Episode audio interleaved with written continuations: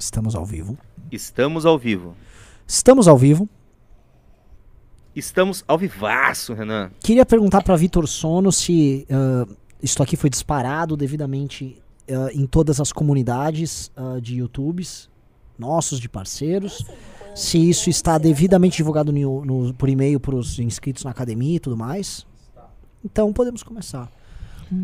Faça, por favor, Ah, as honras, nosso reitor da então eu academia. vou fazer as honras aqui. O seguinte, essa aqui é a nossa primeira aula magna desse ano. Como Pô, vocês tá vendo a responsabilidade zaça com o professor Paulo Cruz que estamos aqui.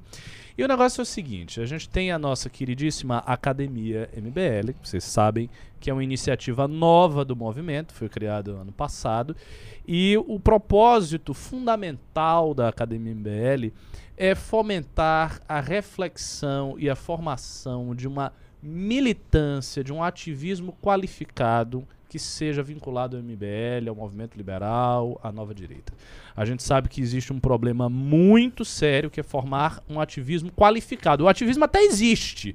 O bolsonarismo é prova de que o ativismo está aí. Só que ele é burro, ele é desqualificado, ele é incompetente, é justamente isso que a gente não quer repetir. Então, o objetivo da academia é formar um ativismo qualificado. E é por isso mesmo que a gente oferece diversas disciplinas, entre as quais formação política, onde nós discutimos textos clássicos, Locke, John Stuart Mill, eh, Jeremy Bentham. A gente tem história e pensamento do MBL para contar todos os bastidores do movimento. Nós temos disciplina de teoria do, do direito, teoria geral do Estado, ciência política, memes. Ou seja, você vai ter uma formação na Academia MBL que vai lhe dar a capacidade de ser um porta-voz no seu estado, um produtor de conteúdo, um memeiro, um intelectual. Então, esse é o alvo da academia. E sem mais delongas, estamos aqui com o nosso convidado especialíssimo para a primeira aula, o professor Paulo Cruz. O professor Paulo Cruz é filósofo, professor de filosofia, é um dos intelectuais de destaque nessa nova direita e tem empreendido um trabalho de divulgação do seu pensamento, especialmente na Gazeta do Povo. Está por escrever este livro que vai chegar em algum momento e é um dos grandes especialistas, uma das grandes vozes do nosso campo na questão da liberdade de expressão, do racismo, de todos esses temas associados à cultura de uma maneira geral. Então, é isso. E antes, antes da gente estar começando ao vivo, nós estamos tendo um bate-papo aqui muito dialético sobre a questão do racismo estrutural. Eu acho que a gente já pode começar direto ao ponto. Existe racismo estrutural ou não? Ô, louco. Paulo? Já chega assim. Já chega agora, concordo e discordo. Concordo. discordo. Inclusive vai ter uma espécie de debate, porque o Renan ele está aqui imbuído do espírito de um Lacrador. De, de um lacrador, de um homem desconstruído, entendeu? E ele estava fazendo várias objeções muito interessantes ao ponto de vista do Paulo. Então vai rolar esse debate, eu vou intervir também, e a gente vai ter essa conversa descontraída, mas vamos começar pelo nosso convidado. Pois Na bem, muito boa noite, é, Ricardo. Boa noite, Renan. Boa noite a você que está assistindo aí ah, esta aula da Academia MBL. É um prazer estar aqui, é um prazer sempre estar com vocês. É, e acho mal barato, porque quando eu falo que eu vou fazer alguma coisa no MBL, as pessoas ficam meio assim, mas o MBL? É o MBL. tá, mas você. É, mas é lá mesmo. É, mas. É, mas eu vou onde eu quero, assim. ele- entendeu? Não enche meu saco. né? e eu sou um homem livre. E eu vou onde eu quero. Então eu sempre gosto de estar com vocês, porque conheço vocês há muito tempo. E, e para mim é importante falar onde me chamam para falar, né? Então é sempre um prazer estar com vocês, porque vocês sempre querem ouvir o que eu tenho para dizer. É, essa pergunta, é, ela pode ser respondida de maneira lacônica, com um não, mas é óbvio que responder não é como fazer soltar aquela palavra que faz o castelo do ogro cair, né? Porque não é tão simples assim. Né? Não, é, não dá para responder isso somente com um não. É, eu, eu acho o seguinte: acho que a primeira coisa que a gente precisa eh, compreender nessa discussão é que racismo estrutural é uma hipótese. Acho que não dá para falar nada antes de dizer isso.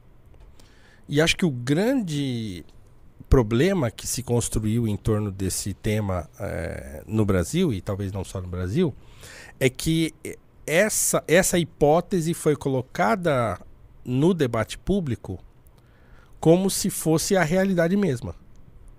Então, quer dizer, ah, racismo estrutural existe? Lógico, você não está vendo que tem menos negros nas diretorias das empresas, ou não tem negro quase nenhum, é, tem mais negros na cadeia, tem mais negros morrendo, tem menos negros na universidade. Você não está vendo o que está acontecendo? Então, a, a resposta é sempre essa. A resposta é estatística. Né? Ah, é lógico que existe racismo estrutural. Olha só a realidade brasileira. Ela é injusta. Ela é injusta. Só que a, a ideia de racismo estrutural é uma interpretação dessa realidade que é injusta de fato. Você olha e você vê né, que as coisas são assim. A pobreza brasileira tem cor.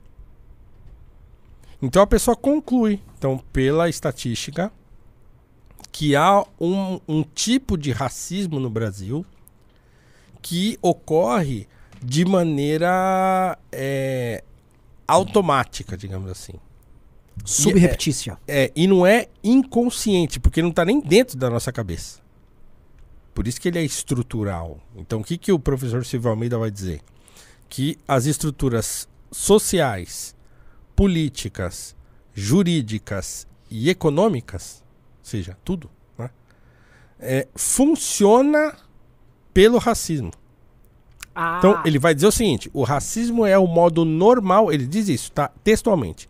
O racismo é o modo normal pelo qual a gente se relaciona. Então, nós estamos aqui conversando. Eu sou o negro, vocês são os brancos. O Ricardo nem tanto, mas. É, então agrada um degradê é, aqui. aqui. Tem eu, um sou a figura É. mais complexa no movimento negro, que eu sou o, o, o, o não existente, né? O pardo. Então é isso. Então, assim, o racismo é o modo normal como a gente se relaciona. Tá. Posso então não é, não tá pergunta? dentro da nossa cabeça. É uma coisa que tá para além da nossa consciência individual. Então, essa coisa chamada estrutura determina o modo como a gente se relaciona. Posso fazer uma pergunta nisso? Que agora eu quero entender.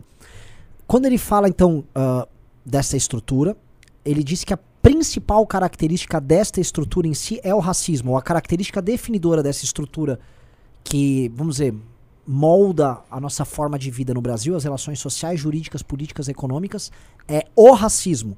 É. Ou que o ra- ou não que o racismo é uma das características formas, porque isso tem uma diferença grande. Lógico, lógico. É entre Ah. ser o centro essencial e definidor Isso. e ser uma característica possível. Não, é o centro definidor. Ah, não, tá. Porque assim, eu ia fazer um pouco de advogado do diabo aqui, porque eu andei lendo e eu andei indo atrás desse tipo de material e eu fui concordando com algumas coisas. Primeiro porque eh, talvez, aí o Ricardo vai me ajudar aqui.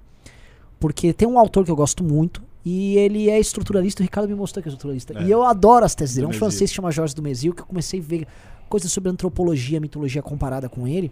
E ele explicando povos, enfim, da antiguidade, com base, da pré-história, na verdade, eh, com eles não deixaram re- registros escritos, ele vai fazendo através da mitologia comparada, tal, reconstrução através de palavras, ele vai reconstruindo, vamos dizer, a estrutura de pensamento daquela sociedade com base nesses mitos. Eu acho aquilo incrível, eu começo a fazer regras de três pra tudo. Falei, pô, tá aqui! Tá aqui, pô, tem uns elementos interessantes. Porque eu tava imaginando o seguinte, que há uma estrutura e o racismo é uma característica intrínseca. Isso porque a forma como nossa sociedade foi construída. Eu vi americanos falando isso, né? Eu tô falando da nossa sociedade, falando da sociedade americana. Nós somos, nossa constituição foi feita por brancos anglo-saxões que vieram pra cá, trouxeram uma determinada visão de mundo, uma língua, uma, uma mitologia, um mito fundador. E os negros, eles ocupam um papel subalterno nessa história, um papel menor, e eles têm que se encaixar como coadjuvantes nessa história num papel menor. E aí, quando um negro vai pra escola, tá a bandeirinha dos Estados Unidos, ele tá aprendendo aula de inglês lá tal, ele olha que o papel dele não é um papel, porra, papel do caralho. E eu falei, tá aqui, isso, isso faz sentido. Entendeu? Isso aqui eu olhando, falei, pô, eu, e de fato, aí quando eu entro no lugar de fala, eu não sou negro, eu não, não tenho como falar se eu me sentiria bem ou não nisso. Saca? E aí, se eu faço uma transposição disso pra cá, tipo, chegou o Pedro Álvares Cabral com uma caravela. Da hora, porra. Meus, meus bisavós eram uns portuga doidão. Fa- sabe, a história pra mim me enca- encaixa. Eu nunca olhei de uma perspectiva, tipo, não, mano, você veio no navio negreiro. Não, eu não tô falando a língua original do, do meu povo. Então, como isso opera? Entendeu? E não tô nem fazendo advogado do diabo, é uma dúvida real. Entendeu? Porque quando me falam dessa tese, agora, essa primeira coisa que você me colocou aqui, que, na verdade, na tese do racismo estrutural, a estrutura é definida pelo racismo, eu já, pô, Começou cara a tá... parecer mais absurdo, É, né? aí já, não, aí já, aí já a Terra começa a achatar um pouco. Mas ahn, esse ponto que eu levantei não é um ponto válido? Bom, eu vou ouvir o professor. Vamos- O problema é, é a gente basear a nossa visão de mundo atual num, num acontecimento longínquo. Então, assim, ah, você veio no navio negreiro. Não, eu não vim. eu sou brasileiro. Alguém veio em algum momento, veio no navio negreiro. Ah, tudo bem que a minha história ela tá ligada a isso, porque eu sou negro, a escravidão no Brasil teve cor, então, né, há alguma alguma ligação simbólica entre esse fato que aconteceu lá há 300 anos atrás, né, e a minha vida hoje. Tá. É, só que essa ligação, ela, ela, não é, ela não é uma ligação causal. Então eu não tô aqui hoje única e exclusivamente porque ah, aconteceu isso e tal. Poderia ter acontecido outras milhares de coisas para eu estar aqui, para existir um Paulo negro brasileiro hoje. né? Então, aconteceu de, da escravidão ter trazido um contingente imenso de pessoas, eh, de africanos para o Brasil. né? Mas também aconteceu de africanos virem para o Brasil livres. Aconteceu de pessoas virem para o Brasil depois que a escravidão tinha acabado. Então, assim, um monte de coisa aconteceu. Então, essa ligação, ela é uma ligação é, que, que ela não é, é, categórica. Então, quando a- é engraçado, quando eu estou às vezes falando disso com os meus alunos, e eles falam assim, ah, porque os portugueses, eles invadiram o Brasil e, e hum, escravizaram a gente aqui. Ah, eu, eu ouço isso demais. Eu sou um. você o- fala, gente, quem, velho? Quem é? Não, como assim? Não é a gente. Primeiro que não tinha Brasil. né? Não tinha, tinha um monte de po- povos distintos aqui, Levaram brigando entre eles. É assim, levaram Le- o nosso. levaram o nosso ouro. Ouro de quem, cara pálida? Né? É, levaram o nosso ouro. Como assim levaram o nosso ouro? Ouro de quem? Seu? Então, é, essa, essa maneira da gente enxergar as coisas assim, essa, essa coisa anacrônica, e é uma ligação é, é, sentimental, na verdade, né? É, isso aí é o sentimentalismo que tá falando mais alto, porque eu tô tentando fazer uma ligação afetiva com uma coisa que tá, tá muito distante de mim. Ah, mas o europeu e tal. Não, não é o europeu, é o brasileiro. O europeu já deixou de ser europeu há muito tempo aqui. O europeu é cafuso. Ah, porque ele veio pra cá com uma religião e com uma coisa. Tá, veio, mas 300 anos depois já não é mais a mesma coisa. né? Ah, o que nós legal. temos É, agora, isso nós é- temos o Brasil, que é um país que é, é, formado por essa coisa do europeu tal, e da, do catolicismo e da língua portuguesa e tal. Mas também tem o indígenas, também tem o africano, e isso tudo vai formar o Brasil. Posso fazer essa pergunta 2? Pode, claro. Sei eu se vou ficar, eu vou ficar, eu vou não, porque assim, é uma aula pública, eu tô dando uma de aluno aqui. Vou te, é que eu vou jogar assim. O caso brasileiro, portanto, que você tá colocando aqui, que é o que eu acredito, ele é muito diferente do caso americano. É e não é, né? Aqui você foi monarque. Concordo discordo? Não, assim, é, é e não é, porque assim, nós estamos falando de processo histórico, né, Renan? Assim, acontece tanta coisa, né? Tanta coisa acontece que não é fácil você mapear um processo histórico assim, ah, aconteceu isso por causa daquilo. É, aconteceu um monte de coisas. Ah, Ah, é, o próprio europeu que veio pro Brasil, por exemplo, e que veio aqui, parou a caravela ali na praia e tal, não sei o que lá, né? Existem várias maneiras de você enxergar como é que isso aconteceu. Então, por exemplo, quando eu olho aquela coisa da carta do Pero Vaz de Caminha, né, que eles param, o sujeito sai no barco, vai até a praia, e aí encontra dois indígenas lá, e aí fica ali tentando trocar uma ideia, tal, não sei o que lá, bota os caras dentro do barco, leva pra caravela. Hum. Chega lá, o Pedro Álvares Cabral fica tentando, lá, dá um espelho, pé e tal, eles ficam lá, toca, mexe no. puxa o bigode e tal. E aí os malucos, de repente. E dorme, velho. Dormiram na cara dura, assim. É, aí você pode pensar assim, como uma professora amiga minha falou quando eu contei pra ela que eu tinha lido a carta de Perovagem Caminha pela primeira vez. Isso, sei lá, uns anos atrás. Nunca tinha lido inteira. Aí fui falar pra ela todo empolgado, professora de história. Falei, fulana, finalmente eu li a carta de Perovagem Caminha. Pô, tô impressionado. Tá? Aí ela falou pra mim assim, olha, mas essa é a visão do colonizador, né? Aí eu tô pensando assim, o cara, o Pero Vaz de Caminha, quando ele tava escrevendo a carta, ele tava pensando isso? Ó, colonizamos um país, sou o colo... eu sou o... Será que ele tinha consciência disso? Eu sou o colonizador.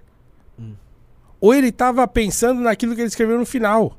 Olha, falando pro, pro rei Dom João, olha, a melhor coisa que pode fazer aqui nessa terra é salvar esse povo.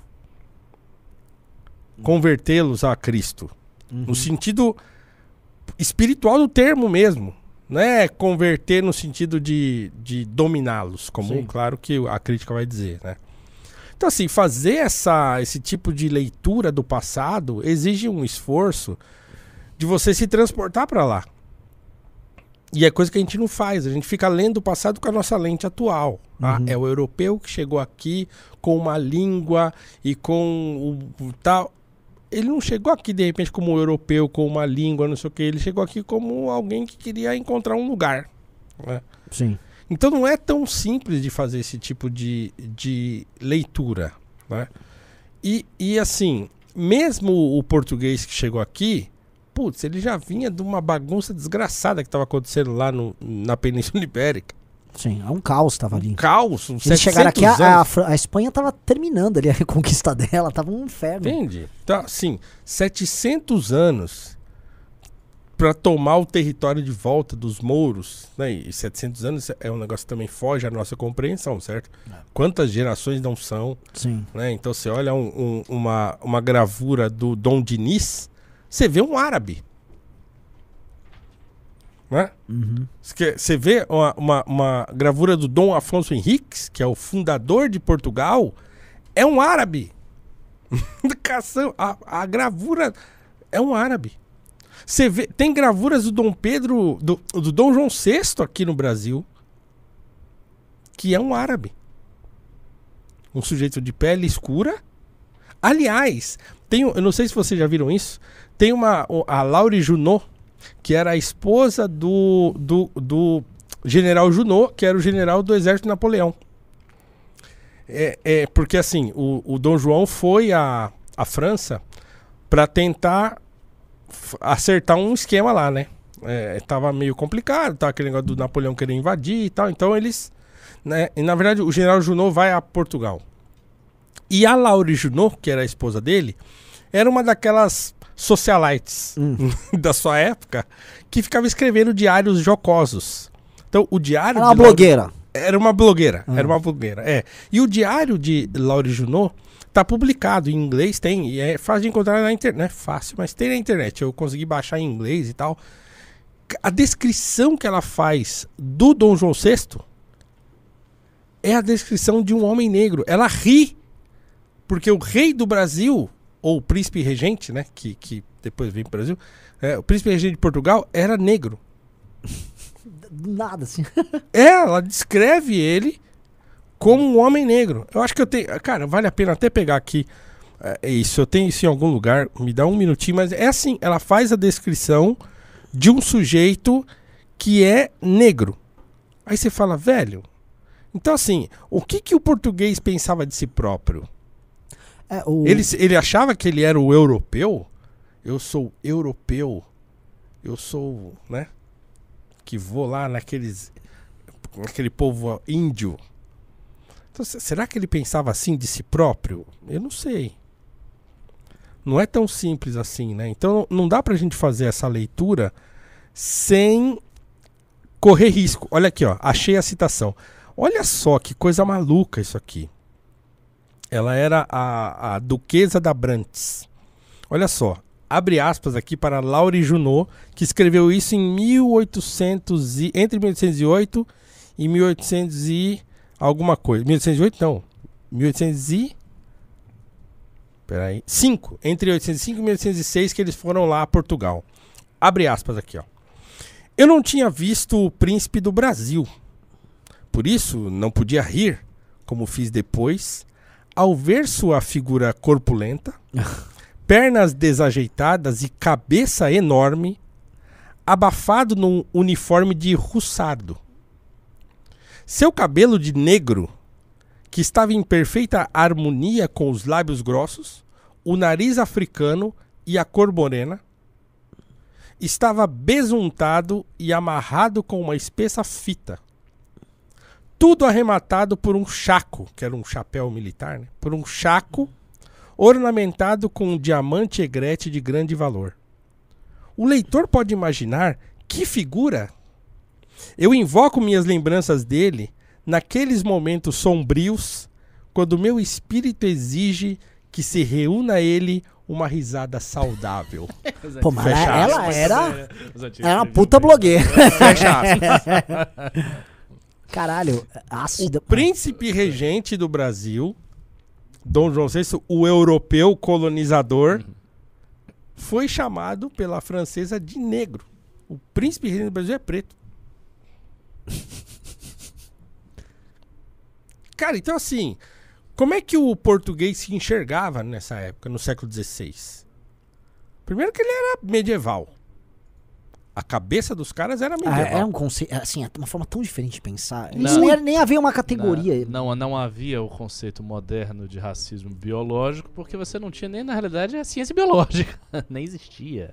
A ciência biológica ela vai ser, de fato, enquanto ciência, século XVIII, já. Os caras, É, se os, os caras Buffon, isso aí. Os caras se encontravam e, Ah. e- e- e conheciam o continente africano, entende? E, e- é claro que certa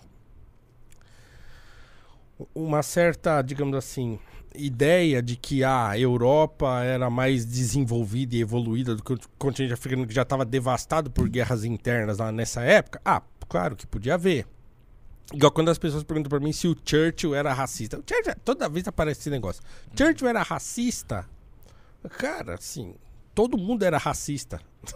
Porque o Ah. europeu, nessa época, século XIX e tal. E, e do outro lado também, por exemplo, eu sou muçulmano, eu sei disso. Pa- para o Islã, na época medieval, os francos, que era gente branca e tal, era gente bárbara, fedorenta, feia e sem civilização. Entendeu? Assim, Do, do ponto de vista de Bagdá, digamos assim, era isso. Era uma gente que nem, nem contava como povo Cara, culto. Era um povo. ve- Vem aqui esse povo bárbaro, fedendo. Como é que aqueles caras. Nossa, É, como é que aqueles caras que E os fundaram. caras eram morenos, pô, eram mais mais morenos do que eu. Como é que aqueles caras que fundaram a Universidade de Tumbuktu, ou Timbuktu, Sim, lá, sim, sim. no Mali, certo? Que é considerada a primeira universidade do mundo conhecido. Claro que não tinha o formato da universidade Uhum. medieval, mas era um centro de estudos muçulmano lá no Mali.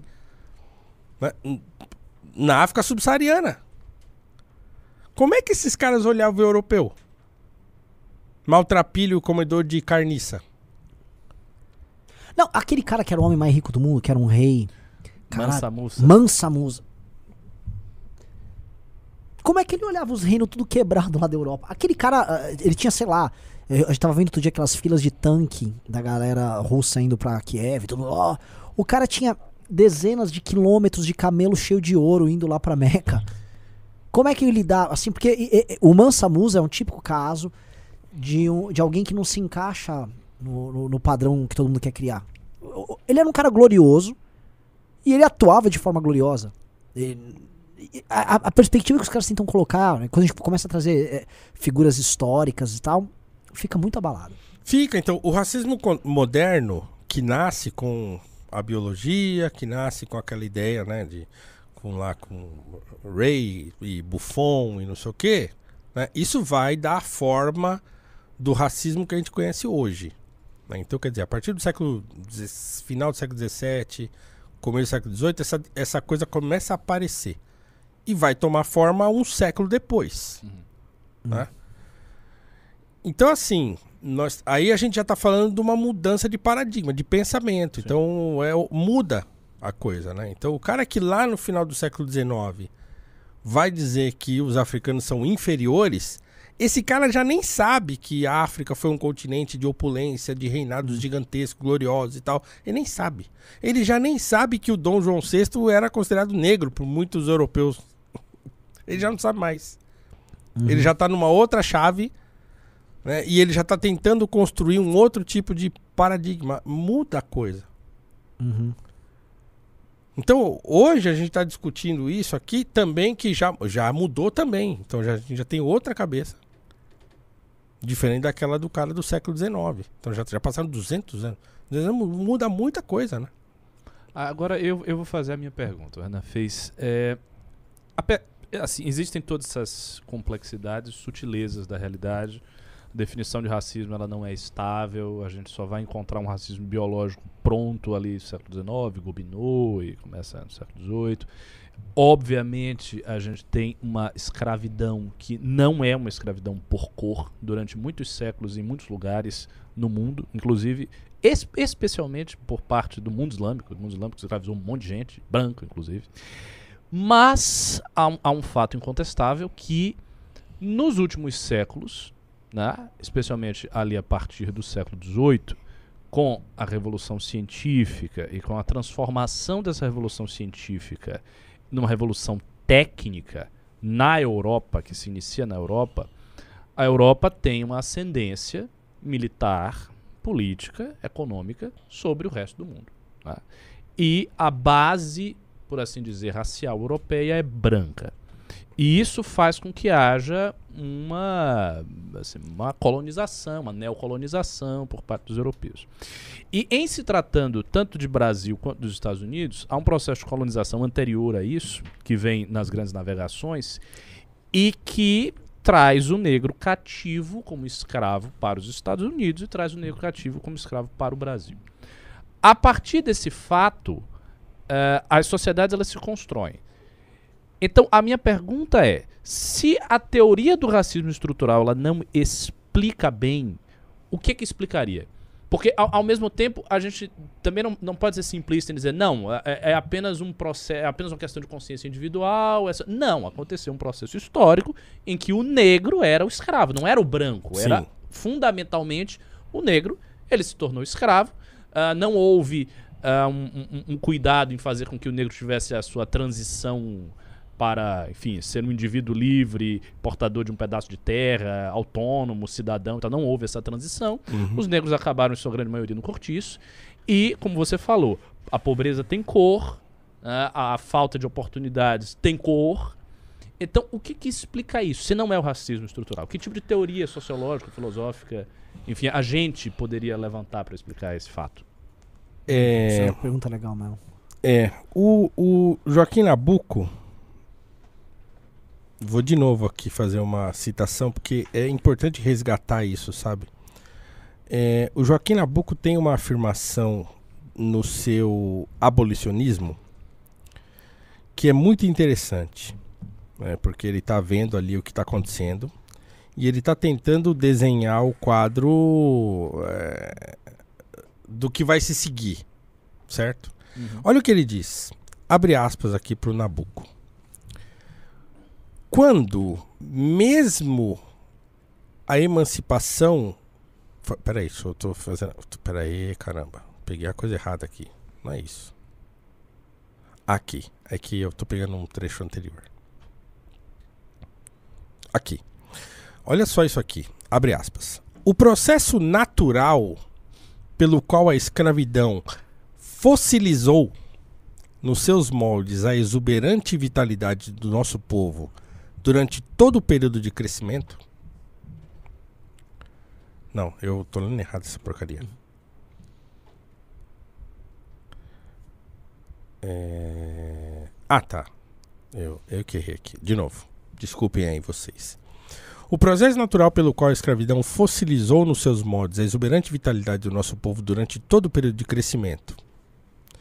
Enquanto a nação não tiver consciência de que lhe é indispensável adaptar à liberdade cada um dos aparelhos do seu organismo de que a escravidão se apropriou, a obra desta irá por diante, mesmo quando não haja mais escravos.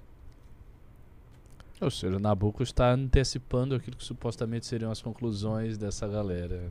E ele está antecipando, e quando ele fala fossilizou, eu acho essa palavra maravilhosa. né? Então, quer dizer, está impresso dentro da nossa, do nosso imaginário né, a figura do negro como o escravo. Ou como subalterno. Uhum.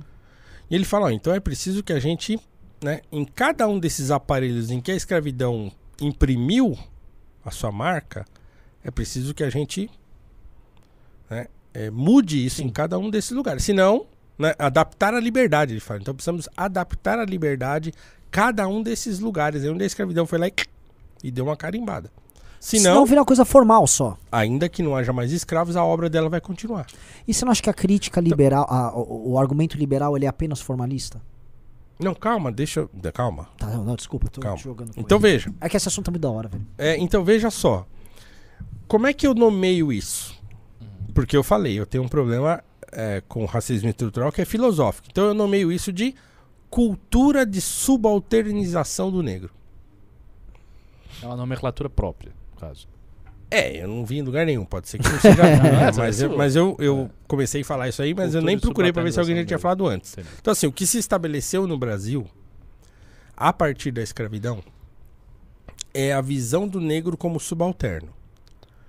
Óbvio que isso se estabeleceu porque era assim que era. Então, quer dizer, quando a gente olhava para a sociedade brasileira né, na escravidão e no pós-escravidão, né, depois da abolição, você viu o negro como subalterno. Então, um ou outro que se destacava, mas no geralzão, você andava pela rua, Sim. era isso que você via.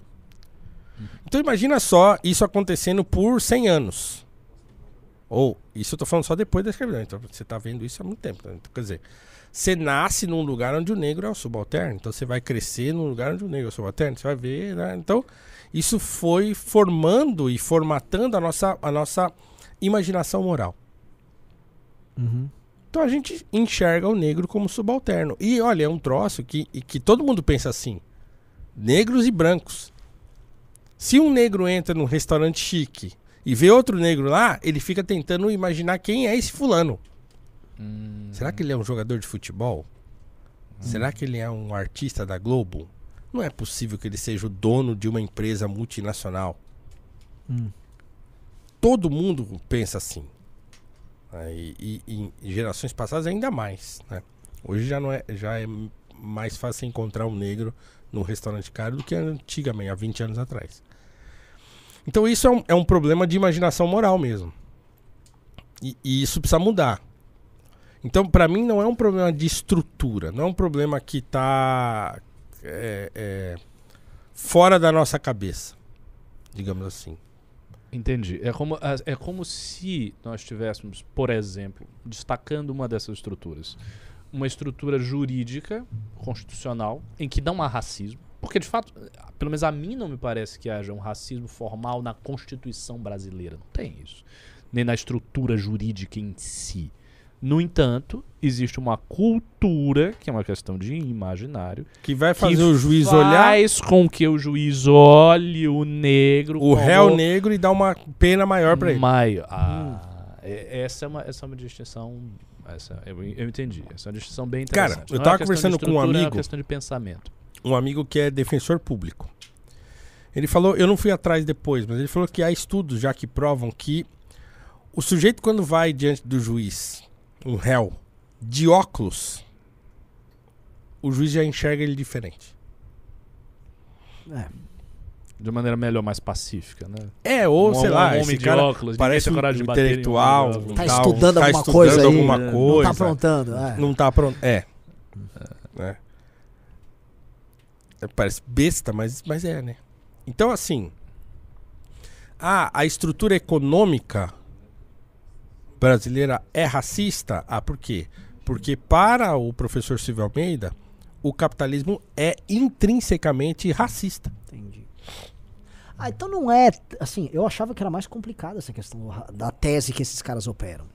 Eu acho esse raciocínio que você trouxe aqui, eu acho que ele é verdadeiro e eu acho ele complicado de resolver. Mas ele não é tecnicamente o que o Silvio Almeida tá falando. O Silvio Almeida tá, ele tá entrando nesses aspectos. assim, A nossa estrutura de sociedade, ela deve ser intrinsecamente racista. É a característica necessária Ela tem nela. uma essência racista. O capitalismo é essencialmente racista. Aí, não, mas aí é. Aí é é, forçar, né? aí é. Aí é Por? É isso. É, só, pra sumarizar essa argumentação dele, do Silvio mesmo. Por que ele considera que o capitalismo é racista? Porque ele é marxista. Não, eu, não, eu sei, mas, o- mas veja. E todo mas- marxista pensa isso. Não, tudo bem. Que, o, Oi? que o capitalismo é excludente. Eu Como ele trabalha frente? com categorias, hierarquias e Não, classes. sim. É, isso. o capitalismo é, é fundamentalmente excludente. E ele, em sendo excludente, ele vai excluir quem? Ele vai excluir o negro. É aquela coisa do raça e classe que a Angela Davis vai juntar. Uhum, Que durante muito tempo os marxistas brigaram, ainda o, PC, o PCO ainda briga, né? É isso que eu ia dizer. Isso não ainda- é, isso o não é ainda- sequer um consenso no marxismo. Não porque é. pelo menos no marxismo O clássico, PCO briga, o, o, o quem- capitalismo ele é desfazedor de estruturas, inclusive racista, porque tudo é fungível, tudo é mercadoria, portanto o que interessa é a troca da mercadoria. Pelo menos está em Marx lá, muito claro. né? o, o- Os caras fazem outra leitura. outro cara que tem que tá escreveu livro e tudo e que tá brigando com essa coisa do racismo estrutural é o Gessé Souza, né? Sim. que é um pensador de esquerda desses assim, né? Uhum. Tarimbadíssimos tal. E não tô nem falando do Antônio Risério, que é outro ainda. Então a própria esquerda tá brigando com isso. Não há consenso né, em relação a isso. Por quê? Porque é, os caras não admitem que se coloque raça à frente de classe, por exemplo. Ah, Então a, a estrutura eh, do capitalismo ela é excludente. Ela exclui todo mundo. E o cara que é o, o cara que está ligado ao movimento negro vai falar, não, exclui o negro. Mesmo porque o branco, ainda que ele seja pobre, ele tem vantagem. Ele tem privilégios intrínsecos numa sociedade capitalista. Uhum. Numa sociedade em que o negro é o, o visto como bandido. Então, é óbvio que isso tudo é muito complexo, né? Então, quer dizer, quando a gente pensa, por exemplo, é claro que eu vou abrir uma janela aqui, mas quando você pensa na polícia, por exemplo. Hum. Ah, a polícia é racista. Ou a polícia não é racista. A polícia institucionalmente. é- O que acontece com o cara quando ele entra pra polícia e a cabeça dele vira lá dentro e ele, mesmo sendo um cara da periferia, ele vai agir de modo diferente com o cara que é mora no- na favela e com o sujeito que mora no, num bairro nobre. Por que, que ele faz isso? Claro, ele tem medo, porque o cara que mora no bairro nobre pode ser o medalhão qualquer, Uhum. com quem você pensa que está falando, e ele se ferrar. E já o carinha lá da periferia não tem isso. Não tem por detrás um. né? Então ele vai sentar a boa porrada mesmo. Então, ah, a polícia é racista. Então, essa é uma discussão importante de ser feita. Eu conheço pessoas, eh, militantes históricos do movimento negro, que, que um, sujeito um dia me disse: Olha, nós já fizemos inúmeras palestras em quartéis da polícia para tentar entender isso aí. Porque acontece, velho. É, é isso. Entraram na casa da minha mãe uma vez, empurraram minha mãe lá, invadiram a minha casa. Por uma denúncia de, de disparo de arma de fogo. Né? E eu nem morava na favela, nada. Morava num sobrado, num bairro de periferia da Zona Norte de São Paulo. A polícia chegou lá. Minha mãe tinha operado a vesícula. Os caras invadiram, literalmente. Eles, sabe quando você abre a porta? Pois não, invadiram, saíram, abrindo armário, abrindo guarda-roupa, tudo. Onde tá a arma? Onde tá a arma? E não sei o que. Empurraram minha mãe operada da vesícula. Aí você pega um, um caso que aconteceu, que ficou emblemático lá no Alphaville. Ah, policial, do, o, sim, o sim. policial do lado de fora da O porta. cara dando esporro E lá. o cara dando esporro lá de, lá de dentro. Vagabundo! Por que você tá nisso aí? E pai, pá. Se fosse, meu, não, não tenho dúvida. Se fosse num bairro pobre, o cara, o polícia invadia lá e arrancava aquele cara pelo cabelo de lá de dentro da casa dele. Agora, aí a pergunta, isso é racismo? É, essa, essa é a pergunta. Que se- o estímulo é um estímulo racial ou é do tipo. Ele considera que essas pessoas ali, elas. Sei lá, Elas são ter- subalternas. É, tipo, elas mano, são subalternas. deixa eu fazer meu trampo aqui. fracas. É. Sabe? Tipo, é, é um. não vejo eles Elas motivados por um ódio racial, que eu acho que é uma coisa diferente. É uma questão, acho que é naquela linha que você tinha abordado antes. Mas Do assim, tipo, a- Eu, eu não acho que seja fundamentalmente por ódio racial, mas eu acho o seguinte: é que a possibilidade de ser não é nula. Por exemplo, o caso do Alberto, que foi morto lá no Carrefour, lá em Porto Alegre. Ah, tá, tá, eu lembro desse caso. foi um, né, um ano passado, né? É, bem perto do 20 de novembro, aquela loucura, certo? Então, o caso daquele sujeito lá, ele foi morto do jeito que foi morto lá, a pancadas lá e tal. Por racismo, porque ele era negro. Os caras falaram, ah, vamos matar esse cara aqui porque é preto e não presta. Talvez não. Mas o fato do sujeito ser negro faz com que aquele fulano que tá batendo não tenha nenhum tipo de freio moral pra continuar batendo até aquele cara morrer. Eu acho esse um argumento válido. Eu acho que ele não É, é. é melhor do que o, o- o argumento do ódio. Eu acho esse argumento mais, muito plausível, do tipo não haver o freio moral, do que quando eu ouço que tipo, havia um ódio e um estímulo do cara. Falando, Porra, mano, é um segurança. O cara. É, o cara, tipo, ele olhou o negro e ele sentiu um ódio. Não, ele não é um Porque, nazista. cara, imagina o seguinte: imagina os, os dois Sim, seguranças sim, sim. batendo num cara loiro de olho verde, cabelo loirinho, lisinho. Imagina eles batendo num cara com esse biotipo assim. Sim, gosto- ele vai imaginar que aquele cara, aquilo pode ter uma consequências maiores e não seria. Por exemplo. o freio, né? não, o freio moral dele é menor com o negro do que o cara. Eu, eu considero isso, dentro daquela lógica que você abordou anteriormente do. Como é que era? Da- Da cultura, cultura de de subalternização do subalternização negro. Eu acho que isso faz um sentido do caralho. O do ódio, que quando os caras abordam. Ah, tipo, o cara. Ah! Tá! É não- preto, tem que morrer. Eu- Bate. E isso não, enca- não, não soa uma. Não, não, nem que isso não soa racional, não, não nem irracional. Eu só, só acho que é uma. É, é- é uma justificativa meramente política. Essa aí, tipo, um, um ódio. Tem os caras que tem ódio, mas assim. Não acho tão, tão lógico assim. Acho, acho bem distante de ser lógico. Eu acho muito mais a, a tese da sub. A ideia de que o- esse cara não está dando segunda categoria, foda-se. Eu acho que isso faz mais sentido. Agora, é, tentando. de- Eu não conheço a teoria do Silvio Almeida diretamente, eu não li os livros dele. Mas tentando pensar em termos do que seria esse racismo estrutural, dado que ele disse que o racismo se instancia em estruturas.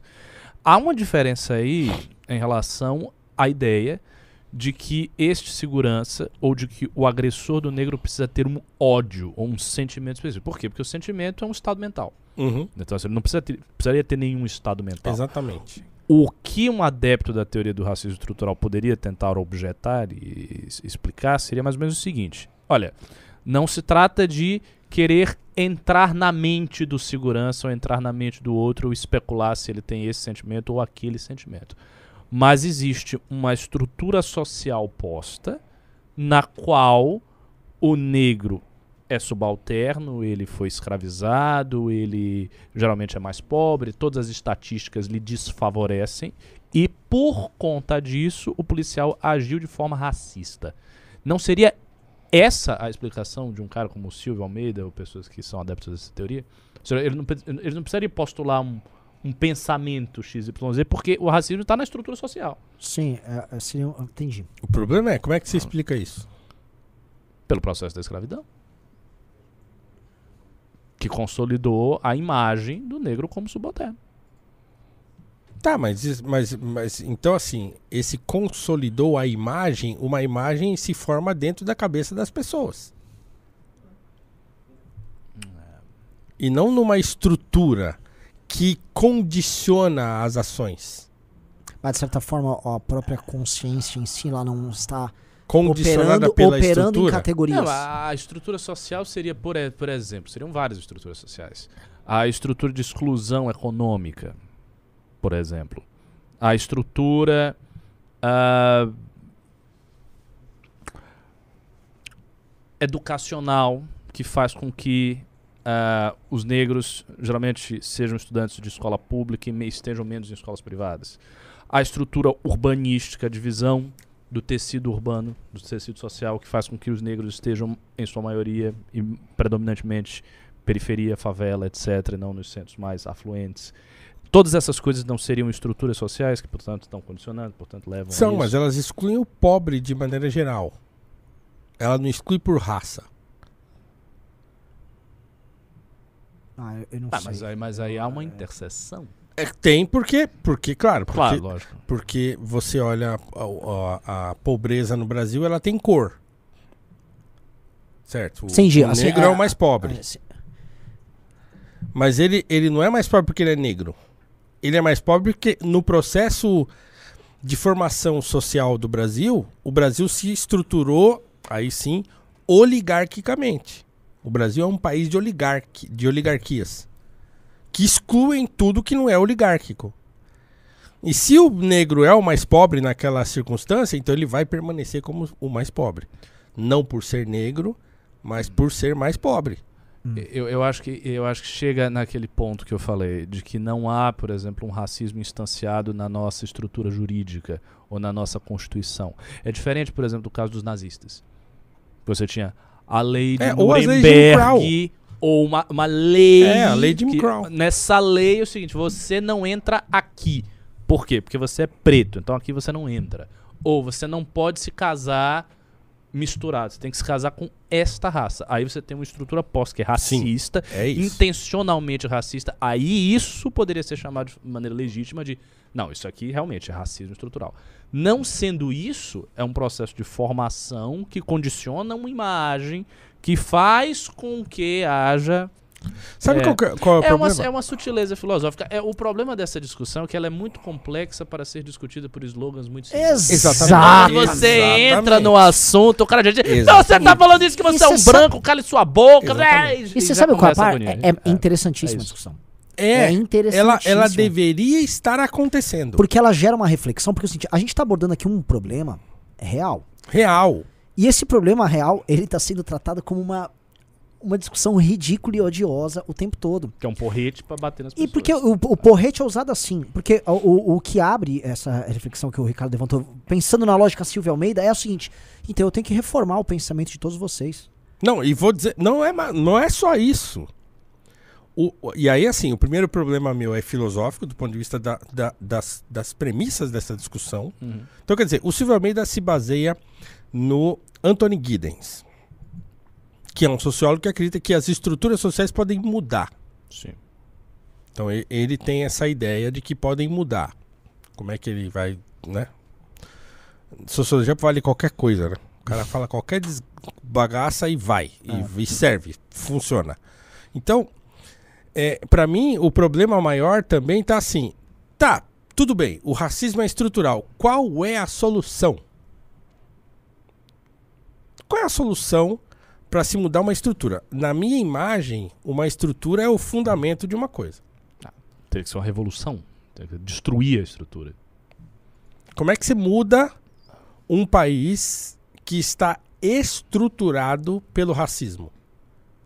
A estrutura econômica, jurídica, política e social. Essas quatro estruturas estão fundamentadas no racismo. Como muda isso? Na, da lógica do Silvio Almeida, só com uma revolução. Então, ele nunca disse isso. Mas se a... O que é curioso, no livro dele ele não diz. Primeiro que ele não define estrutura. Segundo que ele não diz qual é a solução. né? Ele dá uma... No Ele começo vai do livro ele as dá coisas uma... pressupostas. Ele vai só naquele esquema que você sabe. E aí, assim, ele não fala nunca, mas sabe quem falou? O Alisson Mascaro, que, foi, que é o mestre do Silvio Almeida. E eu tô dizendo isso porque ele diz. O Silvio Almeida é, entrevistou o Alisson Mascaro, que é um professor universitário, né, sociólogo e tal, é, vermelhaço, marxista, pá, declarado. Então, se você entrar lá no canal do professor Silvio Almeida e digitar lá Silvio Almeida, Alisson Mascaro no YouTube, vai aparecer a entrevista do Alisson Mascaro com os dizeres. Ó, cara, a gente tem que mostrar isso aqui. Tá Ó, lá, tá lá. em- Enquanto o Paulo procura, vamos fazer o nosso merchan da academia. Vocês estão gostando do papo? A reflexão tá legal, a conversa tá boa, ele vai ter essa referência. Na primeira aí, primeiro vídeo. Então faça o seguinte: Se inscreva em academia.mbl.org.br. Você precisa se inscrever na nossa academia porque a gente discute vários assuntos. Ainda não temos a honra de ter mais aulas do professor Paulo, mas teremos no futuro. Se inscreva na academia, tá muito legal o conteúdo. Faça isso já. Agora comentando, né? A gente tá com 1.200 pessoas ao vivo vendo um papo. A gente É. não tá fazendo uma podcastada, tipo, e aí, vamos falar do Bolsonaro. Tamo com 1.200 pessoas vendo um papo de altíssimo nível. Tipo, brabo, brabo. Altas Tá red pills aqui. Tá aí. Certo? Uhum. Então, o sujeito fala isso no, na entrevista dele. É, tá escrito aqui porque é a frase é dele. E ele fala assim, em caixa alta. Uhum. A solução para o racismo, a única solução para o racismo estrutural é a revolução. O Silvio Almeida não fala isso, porque se ele falar isso, ele não vai na Globo News. Ou vai, né? Ou vai. Ultimamente Ou a vai. Globo É. tem sido bastante permissiva. Tô dizendo assim, que, que isso vai Sim, sim, dar um sobressalto em algumas pessoas. Sim, Opa, sim. peraí. Entendi. Eu já até imagino quem vai ter um sobressalto. Não, assim. algumas pessoas terão, de fato. Porque, pô, como assim? Peraí, né? Mas assim, eu. E- Eu também não vejo outra solução se o problema for esse mesmo. Se for estrutural, você tem que destruir Se for esse claro. mesmo, não tem outra solução. A solução é, por exemplo, como é que você conserta o capitalismo? Se o problema do capitalismo é que ele é Intrinsecamente, racista. intrinsecamente racista. Como, como conserta o capitalismo, então? Como é que torna o capitalismo menos racista? Ah, incluindo as pessoas negras. Ah, mas como é que você vai incluir as pessoas negras No sistema se a estrutura social também é racista? Sim. Como é que inclui? Como é que você. Como? Na realidade, esses caras sempre vão interpretar da seguinte maneira: todas essas formas de inclusão são disfarces que o sistema faz para retroalimentar uma lógica interna essencialmente A racista. teoria da válvula de escape. Portanto, você tem que derrubar. Cara, é É, Foucault é, é, é óbvio. é todinho. Ele também não fala, mas ele fala em entrevista dele. Uhum. Ó, estou partindo da perspectiva Foucault. A, a própria Jamila Ribeiro, lugar de fala é uma teoria Foucauldiana. Ah. Ela fala isso. No livro ela não fala, porque no livro também não fala nada com nada. Mas ela fala. Uhum. Então, eh, todos esses caras estão bebendo no mesmo fulano, que é o Michel Foucault. Foucault botou pra mamar. Botou, total. Os caras abraçaram assim, de um jeito. O branco europeu. Uhum. Então, toda a teoria de interpretação do racismo brasileiro no século XXI é ditada por um branco europeu, Uhum. Michel Foucault. E por um outro branco europeu do século XIX, Marx, né? Marx. na rabeira. Ah, beleza. E é por isso que o, o, o- vira uma discussão circular isso. Né? Porque eles nunca propõem soluções verdadeiramente reais ou plenas para os problemas que dá pra levantar e dá pra ficar operando em cima disso e tentando ler que como é que como é que resolve. Porque de fato, assim, é, o que, que são soluções reais, saindo da problemática e indo pra solucionática? O que, que são soluções reais não odiosas e não meramente discursivas para um problema que existe? Quando você escutou um, um, um sujeito do programa de esporte da Globo, Hum. como eu ouvi outro dia, numa dessas coisas que acontece aí no esporte e tal, o cara fala assim, não, porque olha, a gente sabe, né, que o racismo no Brasil é estrutural. Hum. Esse pobre diabo não tem a mínima ideia do que Não, ele tá não. falando. Mas assim, Calma, vou posso chegar aí. fazer só um parênteses? Pode, Outro claro. de Rodrigo Maia. O racismo estrutural. Todo mundo tá repetindo esse troço. É. E, e acho que 80% das pessoas que estão repetindo n- não leram o livro. Dessas 20 que leram, 15 não entenderam. O livro é difícil. Silvio Almeida é um intelectual arrojado naquilo que ele se propõe a fazer. Nas primeiras 10 páginas do livro eu já tive vontade de morrer, porque falei, tem um monte de furo aqui. Do ponto de vista da filosofia, se um, se um sujeito vai ler aquele, o livro com o olhar da filosofia, da lógica, você começa a ler e fala, tá, mas isso aqui ele não explicou. Ah, mas isso aqui ele também não explicou. Mas o que é isso aqui? Você fica desesperado, como eu fiquei. Leia, Ricardo. É um desespero, cara. Fala, Pera aí, como é que o cara constrói um, um negócio? Ele constrói um argumento todo em petição de princípio. Todas as 5, 10 páginas iniciais do livro são petições de princípio. E aí ele vai embora, né? Você, fez um monte de. botou um monte de palitinho assim, tava. Uau! Você vai embora. Então, assim, do ponto de vista filosófico, tem que discutir o negócio, cara. Senta aqui, ó. Peraí, ó. Por que, que você. Já passei 10 páginas e você não explicou ainda o que que é uma estrutura social? Não pode. Você não pode escrever um livro que chama Racismo Estrutural e nas primeiras 10 páginas você não definiu o que é uma estrutura social. Tá errado. Ra- joga, leva de volta. Se tivesse um cara pra falar isso, pra- leva esse livro de volta e escreve de, melhor isso aí, porque tá faltando coisa aqui, tá? Tem ponta solta. Mas não, o que o cara escreve sozinho, porque ele dá aula lá em não sei aonde, nos Estados Unidos. Então ele escreve o livro, publica e, e, e vai pau. E aí o cara vai falar lá no programa de esporte da Globo Uhum. sem ter lido o livro. Então, o, o senso comum do Brasil está sendo construído nessa narrativa pela estatística. Então, o cara olha, vê o negro mais pobre, vê o negro que morre mais, vê o negro que não está na faculdade, vê o negro que não é milionário, vê a foto da XP, só tem branco, vê e tal, e fala: ah, ah, é claro que o racismo é estrutural. Olha aí. O problema é que o dado estatístico por si só não explica Uhum. Pô, isso aí, o Daryl Huff, lá no Como Mentir com Estatísticas, explica isso direitinho. O próprio Thomas Sowell explica isso direito. Cara, não dá pra você pegar um dado estatístico e, e concluir as coisas a partir de, do número. Porque um monte de coisa pode acontecer pra levar aquilo, aquilo. Então, assim, ah, se você for ao detalhe, pega um homem negro de 30 anos, casado, formado há 10 anos, engenheiro civil que trabalha é, no- na, sei lá, Camargo Correia e no departamento X.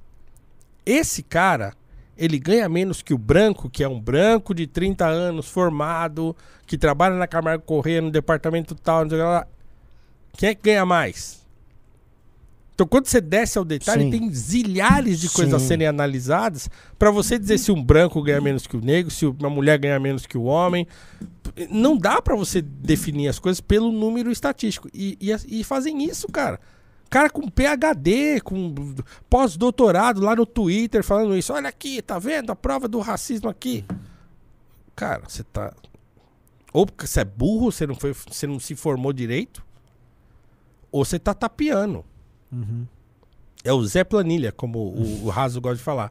É o Zé Planilha. O cara acha que ele, se ele fizer uma planilha, tá tudo explicado. Ah, mas o problema é que o- assim, Porra, a gente tá no tempo do Zé Planilha, porque tem Zé Planilha pros dois lados aí, velho. Nossa. Então, assim, é uma discussão super delicada, difícil, né? E você não precisa negar o racismo para fazer essa discussão. O problema é que a coisa tá posta de tal forma que você tocar no assunto é, é negar o racismo. Se você falar assim, ah, eu penso que o racismo não é estrutural. É claro, você tá negando o racismo, você tá passando pano para branco, racista, não sei o quê. Então, se você é branco, você já é diretamente o racista. Exatamente. Por isso, você tá se defendendo. Tá óbvio. se defendendo, é isso.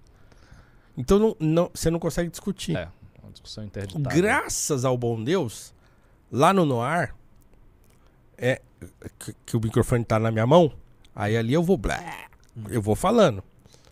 E muita gente que passa por lá é, e que tem um posicionamento mais à esquerda até e tal, ou que, ou que até entende, a pessoa, quando o assunto surge, termina, ela sai falando, pô, não tinha pensado nisso. Porque aí ela vai ter que me ouvir, ela não tá no Twitter. Sim, é, sim, sim. Entendeu? Então, ela vai ter que ouvir. Uhum. É, e vai ter que ouvir um cara que, que tá estudando esse negócio. Que não tá. Eu não tô dando minha opinião lá no Twitter. Eu dou também. O problema é que você demora 40 minutos pra escrever um tweet e aparece o Sim. desgraçado lá. tá passando pano. É. Entendeu? O cara nem leu. Você demora 40 minutos. Eu, eu não publico nenhum tweet meu com menos de 15 minutos de reflexão pra escrever aquela porcaria. Nossa, eu vou adotar isso. Isso pouparia a gente de tantos Eu problemas. nunca tweeto no, com o fígado. Não tweeto. É, já que você tocou nesse assunto de pessoas que passaram no podcast e tal, uma uma pergunta mais de natureza biográfica. Como é que é a sua relação, se, se tem ou se já teve, com o movimento negro que é construído no Brasil?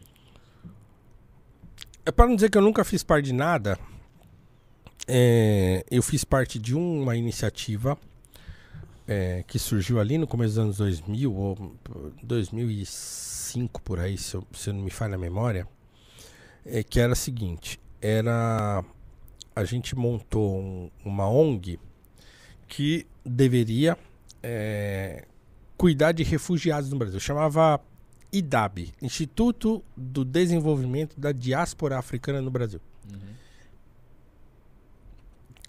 Essa iniciativa veio de, de, de uns amigos e, e eu, e eu tenho um amigo que a gente acabou se afastando um pouco, porque ele foi cada vez ficando mais esquerdo, mais, agora ele é professor lá na Unilab e tal, que é um africano né, do Congo, que vive no Brasil há muitos anos, veio pra cá como seminarista católico. Uau. E aqui ele largou a batina, casou tal, e ficou, virou esquerdistão e tal. Então, é, esse meu amigo com outros e eu também, gente, pô, vamos pensar nisso. Aí pensamos, chegamos nessa conclusão, aí montamos esse negócio. Passado um tempo, a gente se encontrava toda semana pra conversar, discutir e tal, não sei o que lá, não sei o que lá. Passado algum mês, sei lá, dois, três meses, um dia eu perguntei, falei, tá, mas quando é que a gente vai lá falar com os africanos e tal? E é Ah, vocês gente- não tinham ainda falado com os africanos. Né, não, não. A gente fez. a é gente fez, interessante, né? teve Pode- palestra, a gente fez É. um jantar africano na Quiropita. Muito interessante, tal, um- uma coisa cultural bacana e tal. Tá, mas quando a gente vai começar a ver os problemas mesmo que tá acontecendo e tal. E o debate era sempre assim: ah, precisamos preparar um projeto para submeter lá à prefeitura e tal, e não sei o quê. E aquilo foi me enchendo o saco. E nessa época eu nem tinha direita e esquerda, eu nem sabia nada disso. Não acompanhar a política, não tá nem com esse negócio. Mas, mas isso já me incomodava. Aí um dia eu falei, falei, escuta, quando que a gente vai resolver? Porque a gente fica aqui falando de projetos, vocês estão ganhando dinheiro, então vocês estão ganhando dinheiro, é isso? Dinheiro do governo para fazer as coisas. Por que, que a gente não pode fazer? Pega o carro, entra, sobe no carro, vai lá onde os caras estão, pergunta qual é o problema, vamos tentar ajudar e tal. Vocês estão esperando dinheiro da prefeitura. Hum. Aí eu me, me, me saí. Né? Então foi a única vez que eu participei assim diretamente Entendi. de um, de um de um movimento assim. Então é, foi só isso. Na minha juventude li muita coisa. Eu tive minha época de revolta, de ter raiva da polícia, de ter raiva de branco. Tive essa fase, assim, de falar assim, pô, né, branco tá fora. Tô, eu andava só com negro, todo mundo só negrada. ah, pau. Eu tive essa época, essa fase também. né. Pergunto, Diga. exatamente dessa fase, o que justificava isso? Por que eu digo isso? Pra voltar àquilo que o Ricardo falou. Essa percepção do ser- se se perceber como um cidadão de segunda categoria em certa medida, não, ju, não foi parte dessa justificativa? Eu nunca me senti um cidadão de segunda categoria. Eu sempre gostei de ser preto pra caramba. Não, não, mas não nisso. Eu tô falando assim, a sociedade de atribuir o valor que aquele segurança atribuiu ao cara, ou que o policial naquele julgamento pode atribuir, ou que fizeram com a tua mãe.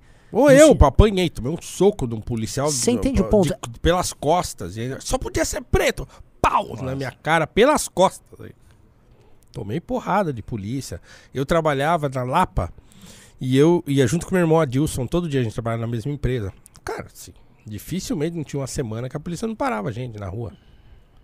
É assim, dois pretos no carro, para. É, então, durante muito tempo eu lembro que tinha uma, uma, fase minha que eu, que eu queria brigar mesmo. A polícia não podia parar que eu, e os meus amigos ficavam assim, mano, cala a boca, não fala nada. Não, por que que tá parando? Quero saber e tal. E eu queria discutir com os caras. Não, cala a boca, velho. Não, não vai, deixa pra lá e tal, não sei o que. Então eu tive uma fase muito revoltada, assim. É, claro, por essa percepção mesmo da, da discriminação e tal. Uma vez, esse aqui é. Eu, eu não sei se eu já contei isso pra vocês, mas eu tava. Eu trabalhava na Pedroso de Moraes. E aí eu, na hora do almoço, eu passeava por ali. Eu, eu era é, analista de suporte numa empresa de, de contabilidade ali, cuidava da toda a parte dos computadores, não sei o que lá, rede, pá. E aí dava dando uma volta ali pelo, na hora do almoço. E aí eu passei na frente de uma ótica, vi um óculos escuro, legal pra caramba, ovalzinho assim, bacaninha. Fiquei olhando o óculos, aí a vendedora veio lá de dentro e falou assim: Ah, tudo bem, você gostou do óculos? Falei, pô, gostei. Mas, putz, eu não tenho dinheiro essa semana, eu recebo semana que vem. Mas eu vou receber, eu venho aqui pra comprar. Falou, ah, legal, me procura, meu nome é fulana tal. Falei, beleza, fui embora. Semana seguinte, com a grana do pagamento, fui lá. Cheguei lá, ela me viu lá, ô, tudo bem, então você vai levar o óculos hoje? Vou, vou levar sim, pode pegar aí, vou levar e tal. Pegou o óculos, levou lá pro fundo, lá, tal, entregou lá pra não sei quem, aí fez o pacotinho, não sei o que lá. Aí fui pagar. Fui no caixa, tinha um sujeito lá. Entreguei pra ele o cartão, débito, passou o cartão lá, papá, senha, saiu o canhoto. Tem um telefone de contato? Eu- falei, "N- é, não, não tem um telefone de contato. Tá, mas não tem do seu trabalho? Eu falei, não, no meu trabalho eu não posso receber telefonema. É, e na sua casa? Não, na minha casa não tem ninguém. Você não tem nenhum telefone de contato? Eu falei, não, eu não tenho. E aí o sujeito falou pra mim, então eu não posso entregar o produto pra você, não posso te vender. Eu falei, como assim? Mas já paguei? Eu falei, Hum. Não, eu vou estornar aqui pra você. Ele pegou a maquininha, Cara, ele fez a tralha lá da maquininha e estornou pra mim o valor. Falou, não posso te vender. Se fosse hoje, eu teria quebrado tudo aquela loja lá. Teria virado um girar louco lá dentro. Mas aí, na época, isso foi mais ou menos em 99, 2000, no máximo, por aí. No máximo, 2000, algum. E eu saí assim, o corpo pegando fogo de raiva, fui embora. Não levei o óculos, eu paguei, o cara me devolveu a grana e eu não levei. Ah, é racismo? Tá, putz, a minha, não tinha outra explicação, É, acho que não Assim, tem o- ou- ou muito explicação. pouco é. provável, né? Uhum. Ou eu saindo da, da Martins Fontes Paulista Hum. com um livro na mão. Eu tava lá dentro, fui lá, eu trabalhava do lado ali. Aí passei por, passava por lá direto. E eu tava lendo o Pequeno Tratado das Grandes Virtudes, Sim. do André Conte Sponville, um livro maravilhoso. E lá, olhando outros livros e com o livro do, do Conte Sponville debaixo do braço. Todo rabiscado, todo cheio de coisa, todo tal. Um livro até velhinho já. Que eu tinha comprado um sebo. Saí. Ah, na hora que eu tava, sei lá, a 20 passos da loja, o, o desgraçado do dela saiu correndo lá de dentro. Uau, uau, uau, você aí. Eu olhei e falei, ah, pois não. Esse livro aí. Tá, esse livro o quê? Esse livro é da, é da livraria? Eu falei, é, ele é da livraria, mas é meu. não, porque você não pegou esse livro lá? Ai, rapaz. Aí eu virei pra ele e falei assim: Peraí, você tá dizendo que eu peguei o livro lá de dentro, tô saindo o livro debaixo do braço, que eu roubei o livro? E aí eu, eu fui ficando nervoso, ficando nervoso. Ele foi andando de costa, eu fui seguindo ele, entrei pra dentro da loja e fiz um puta de um barraco na Martins Fã da Paulista. Sujeito não sabia onde enfiar a cara. Racista, desgraçado, caramba. Falei, mas falei um monte, velho. Falei um monte. Você acha que eu vou roubar essa um livro? Né? Então, assim, passei por um monte desse tipo de coisa. né, Você percebe que tem a discriminação, tem preconceito, tem errado, tal, não sei né? Meus pais, minha mãe, meu pai. né, Minha mãe entrar numa loja pra comprar um perfume. Ah, esse perfume é caro, hein? não, não perguntei se é caro. Eu quero esse perfume aí. Quero um Eternity da Calvin Klein. Hum, é meio caro esse perfume. E daí? Olha, só não quer ver outro? Antivendedor. Antivendedor. É, Anos 80, É. no Shopping Center Norte. Que era um, na época, todo shopping era de elite, na época que começaram a aparecer os shoppings, só- Sim. né? era um negócio meio elitizado e tal. E aí, minha, minha mãe falou assim: Ah, tá. Ela, tá bom. Saiu da loja, foi na outra, ela comprou. Voltou lá, mostrou pra moça. Pega esse seu aí, agora enfia no seu. Minha mãe meteu essa. Tá aqui, ó. Perdeu sua venda. Agora pega esse aí, enfia no. E tchau. Uhum. Foi embora. Isso ela contava, eu era molequinho, né? Tinha 12 anos, 10 anos, ela contava essas coisas. Meu pai. É, então, cara, eu sofri, assim, eu conheço essa realidade. É, não é um. Não tô disfarçando o racismo, não tô dizendo que não existe, não tô dizendo que não é sério, não tô dizendo que não é grave, não tô dizendo que tem que lutar contra. É, eu só tô dizendo que, a- que o modo como esses caras escolheram lutar contra é um modo que vai contra a população negra mesmo.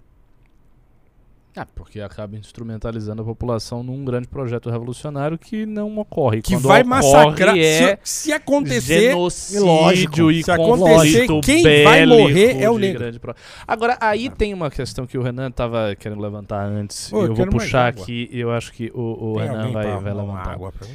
É, a, a, a direita. Nossa, eu ia vir com isso agora. Né. Nossa. Sabe qual é o problema? A direita é insensível pra ela, esse problema, ela não enxerga. Exatamente. Primeiro, a direita é insensível em relação a uma série de questões. Sim. Então ela é insensível pro racismo. Ela é insensível pro machismo. Não, não, não vê, não Acha vê, que não, não tem. vê. Tudo é mimimi. Ela é insensível para uma série de questões que estão postas aí e que fazem parte da realidade cotidiana das pessoas, independente do tipo de discurso que elas utilizem para explicar e dar sentido e inteligibilidade àquilo. Mas a experiência tá aí. E qual é a grande falha? A grande falha é se de um lado você tem uma linha política que é insensível, que não busca refletir, que não traz resposta nenhuma, que não teoriza, que diz simplesmente, ah, nada, essa conversa está de mimimi, se vira aí, não, não existe nada disso. E por outro, Obrigado. uma esquerda que vem com a sua sensibilidade, porque vem com a sua sensibilidade. Muita gente de esquerda é acolhedor, eu conheço. Uhum. Pessoas são acolhedores. Sim. Vem, acolhe, vem com a teoria, diz, ó, problema, amigo, é que você é vítima de um processo social capitalista e tal. Por isso que você sofreu tudo isso, sua mãe e tal. Venha para cá, milita aqui nesse movimento, compra aqui essa teoria. Eu tô com você, você tá comigo, eu entendo seu sofrimento.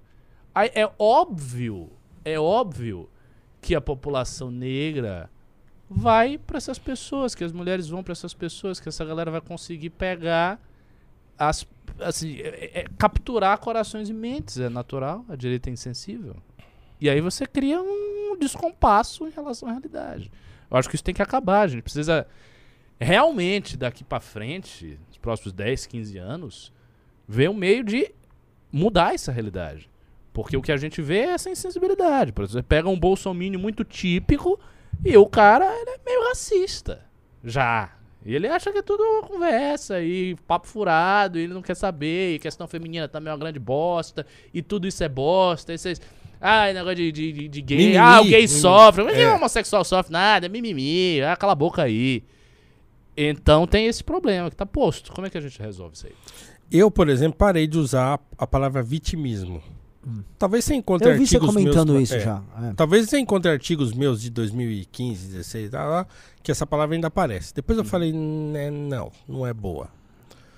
É, e porque, claro, ao longo do tempo eu fui modulando o meu discurso pra, claro, não parecer o, o Sérgio Camargo, Uhum. Uhum. certo? Então, assim, que é um, um- que é um que é um avatar do bolsonarismo. Sim. É um típico representante desse tipo de direita É. que a gente tá falando. Exatamente. É, é, ele não está preocupado com nada, ele está preocupado com aquele, com, com reproduzir aquele discurso que dentro daquele, daquela curriola faz dele um cara legal. tá? Filho de militantes históricos, o pai dele é um puta de um intelectual negro conhecidíssimo. Pô, o pai dele, Oswaldo de. Camargo, trabalhou no Estadão por muitos anos, revisor do- de, de textos do Hélio Gaspari. Uau. Sim. Um poeta, um intelectual tarimbado, reconhecidíssimo dentro do movimento negro eh, de São Paulo. É o pai do Sérgio Camargo. Né? Nossa senhora, cara. Então, assim, Isso é- o isso pai é- dele já deu entrevistas e, e, e- e as pessoas ficam lá perguntando. Ele fala: É meu filho, eu vou fazer o quê? É meu filho. Ele escolheu esse negócio aí, eu não posso fazer nada. Então, claro, e, e- muito. Um gentleman Uhum. que não vai contra o filho que o apunhala. né? Então, é, eu sinceramente acho que o problema tem uma questão familiar ali naquele fulano, assim, né? Mas é, o fato é esse, é que, é que essa, é que a direita se construiu, direita é fogo, né? E construir também, porque não construiu porcaria É. nenhuma, né? Então, quer dizer, aquele castelo de cartas que já era, Sim. é, ele foi construído com essa é, insensibilidade. Uhum. Sim. Então eu acho que tem um trabalho por fazer né, de, de fazer essa reflexão a partir né, de um pensamento equilibrado. E é claro que para isso precisa teorizar. Sim. Preci- Precisa de, de, de autores, precisa de. Entendeu? Precisa ler, precisa ler. Para você eh, trabalhar a ideia do feminismo, né? Contra esses exageros do feminismo, sei lá, tem que ler a Camille Palha. É. Que Tem- não tem tem, que ler. tradução praticamente, né? Tudo é. é. difícil. Por exemplo, eu lembro que a gente tem um grupo de mulheres no MBL. E há um tempo atrás, uns dois anos atrás, a gente criou lá um grupo de estudos an- antifeministas. E fomos estudar. Só que não tinha nada. Não tem nada. Não tem nada em português. Tá tudo em inglês. Aí o que tinha em português era literatura feminista. As meninas leram lit- literatura feminista. então elas estavam lendo lá Simone de Beauvoir, Kate Millett, a outra Bell Hooks. Essa galera toda foi lida. Lida de uma maneira mais crítica e só tinha um livro de referência que era o da Ana Carolina Campanholo. Porque era o único, porque não havia mais. Então ainda tem esta dificuldade. É, é- é a transposição da língua. Obviamente que se você não é monoglota, você sabe inglês, sabe francês, aí você acha a bibliografia. Aí o mundo começa a se abrir. Uhum. Mas a gente tem por fazer, tem que fazer a discussão, tem que fazer a teorização, tem que ter o acolhimento, tem que ter a tradução. Tem. Então, esses quatro pilares aí. Chega, é, e Tem. isso Tem- lá nos Estados Unidos você vê, tem o. o, o- é, como é que é o nome dele? John McWhorter, acho que é um negócio assim. Glenn Lowry. Tem um monte de cara lá, negro, americano, acadêmico. Uhum. É, é, é, que, ele, que é o, o, o autor do Woke Racism. O sujeito tá sentando madeira lá nos Estados Unidos. Uhum. Tá sentando madeira, publicando um livro acadêmico pra falar, "Ah, isso aí que vocês estão loucos. é o que o Kim tá caçando desesperadamente. E não chega aqui, né? não chega. Quem vai traduzir? Quem vai ter coragem de traduzir e publicar? A Alguém gente- hora a vai traduzir e publicar, ainda- A mas... gente ainda até, pra não dizer que não tem nada, a gente até tem. Porque antes, assim, tipo, na, na década de 90 não tinha nada. Mas até é realizações. Sim, tem a o editora, aí, né? Traduzido É, tem e algumas tal. Tem, então, mas é- é muito pouco. é o pouco. volume em comparação com É. o que, sabe, é, é muito desproporcional. Enquanto Sim. a gente tem, sei lá, dois livros, os caras têm 300. E que também, é, e cara, a gente precisa, a gente precisa adequar isso à complexidade de como as coisas são no, Brasil, lógico. que é muito diferente. Lógico, lógico. Não adianta só pegar o pensamento do Soil e transportar de cá. três, Não é. dá, É. não dá. Você tem que ler o sujeito naque, né? Fazendo as adaptações para a realidade brasileira, que é muito diferente da realidade americana. É. Mas a gente precisa fazer isso. E tem uma parada que são essas simplificações que o nosso campo fez e que ele morreu por conta disso e só restou pra direita, tô falando da direita como um todo, ficar com um totem do Bolsonaro, lá o Bolsonaro ali, você tá com o Bolsonaro. Que faltou a gente construir essa, essa reflexão mais brasileira e mais complexa sobre esses problemas. Quando a gente conversa com o Beraldo, a gente faz lives com o Beraldo sobre ah, liberalismo como um todo e, e medidas econômicas, a gente pega, ele pega aquele liberalismo que nós defendemos muito. Mais mercado! E ele, tipo.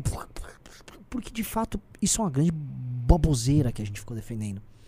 Quando eu olho, uma vez eu tava fazendo uma live, é, tava com o Guga Noblar e mais alguém da esquerda, esqueci agora. E aí tinham abordado lá, não, porque estavam com o Holiday e, e falavam lá que o zumbi tinha escravos. Eu falei, mas eu tinha lido que o zumbi tinha escravos. E aí o, o Guga Noblar veio, blá blá blá blá. Não. Aí eu terminei aquilo, eu falei, bom, eu nem entrei na discussão com o Guga Noblar, porque eu falei, não tem que ir atrás de uma forma, eu vou ficar discutindo aqui se o zumbi tinha escravo ou não. Mas eu tinha. Eu, a gente já tava no escritório aqui. Aí eu falei logo depois com o Ricardo. Eu falei, Eu lembro. pô, mas foda-se se o zumbi tinha escravo, caralho. Meu ponto é o seguinte, o Júlio César tinha escravo, não quero entrar nessa discussão do cacete. Isso aqui era uma, uma abordagem que a gente tava usando pra uma argumentação de combate em rede social contra a esquerda tosca. Que era um, um, um tru- trucar à É esquerda. É. Ah, você tá falando isso, mas ele tem escravo, É, cala a boca. É uma tosquice. Esses dias eu fiz um tweet e, e de pessoas negras que, que, que, é, que era, era uma crítica à ideia de ver o negro como o indefeso. Uhum. Aí aí eu citei algumas figuras negras, citei o, o André Rebouças, citei o Booker T. Washington e citei o Zumbi. Propositalmente. Não faço nada, é tudo de caso pensado. Ah. Cara, não demorou 10 minutos pra aparecer lá no meu Instagram. cara. Zumbi? A minha resposta que eu não dei, porque eu também não fico respondendo as coisas mais lá, é- a minha resposta era assim: Você acha que eu aprendi sobre zumbi com, com o Narlock? não, não foi com o Narlock que eu aprendi sobre zumbi. Porque foi ele que popularizou Sim. essa tese de que o zumbi tinha escravo e tal. E eu confrontei ele lá no Noir com- sobre isso. Cara, não dá pra saber. Não dá pela época, o pensamento da época. Cara, assim, o pensamento da época é você fazendo leitura do pensamento da época da, daqui. Sim.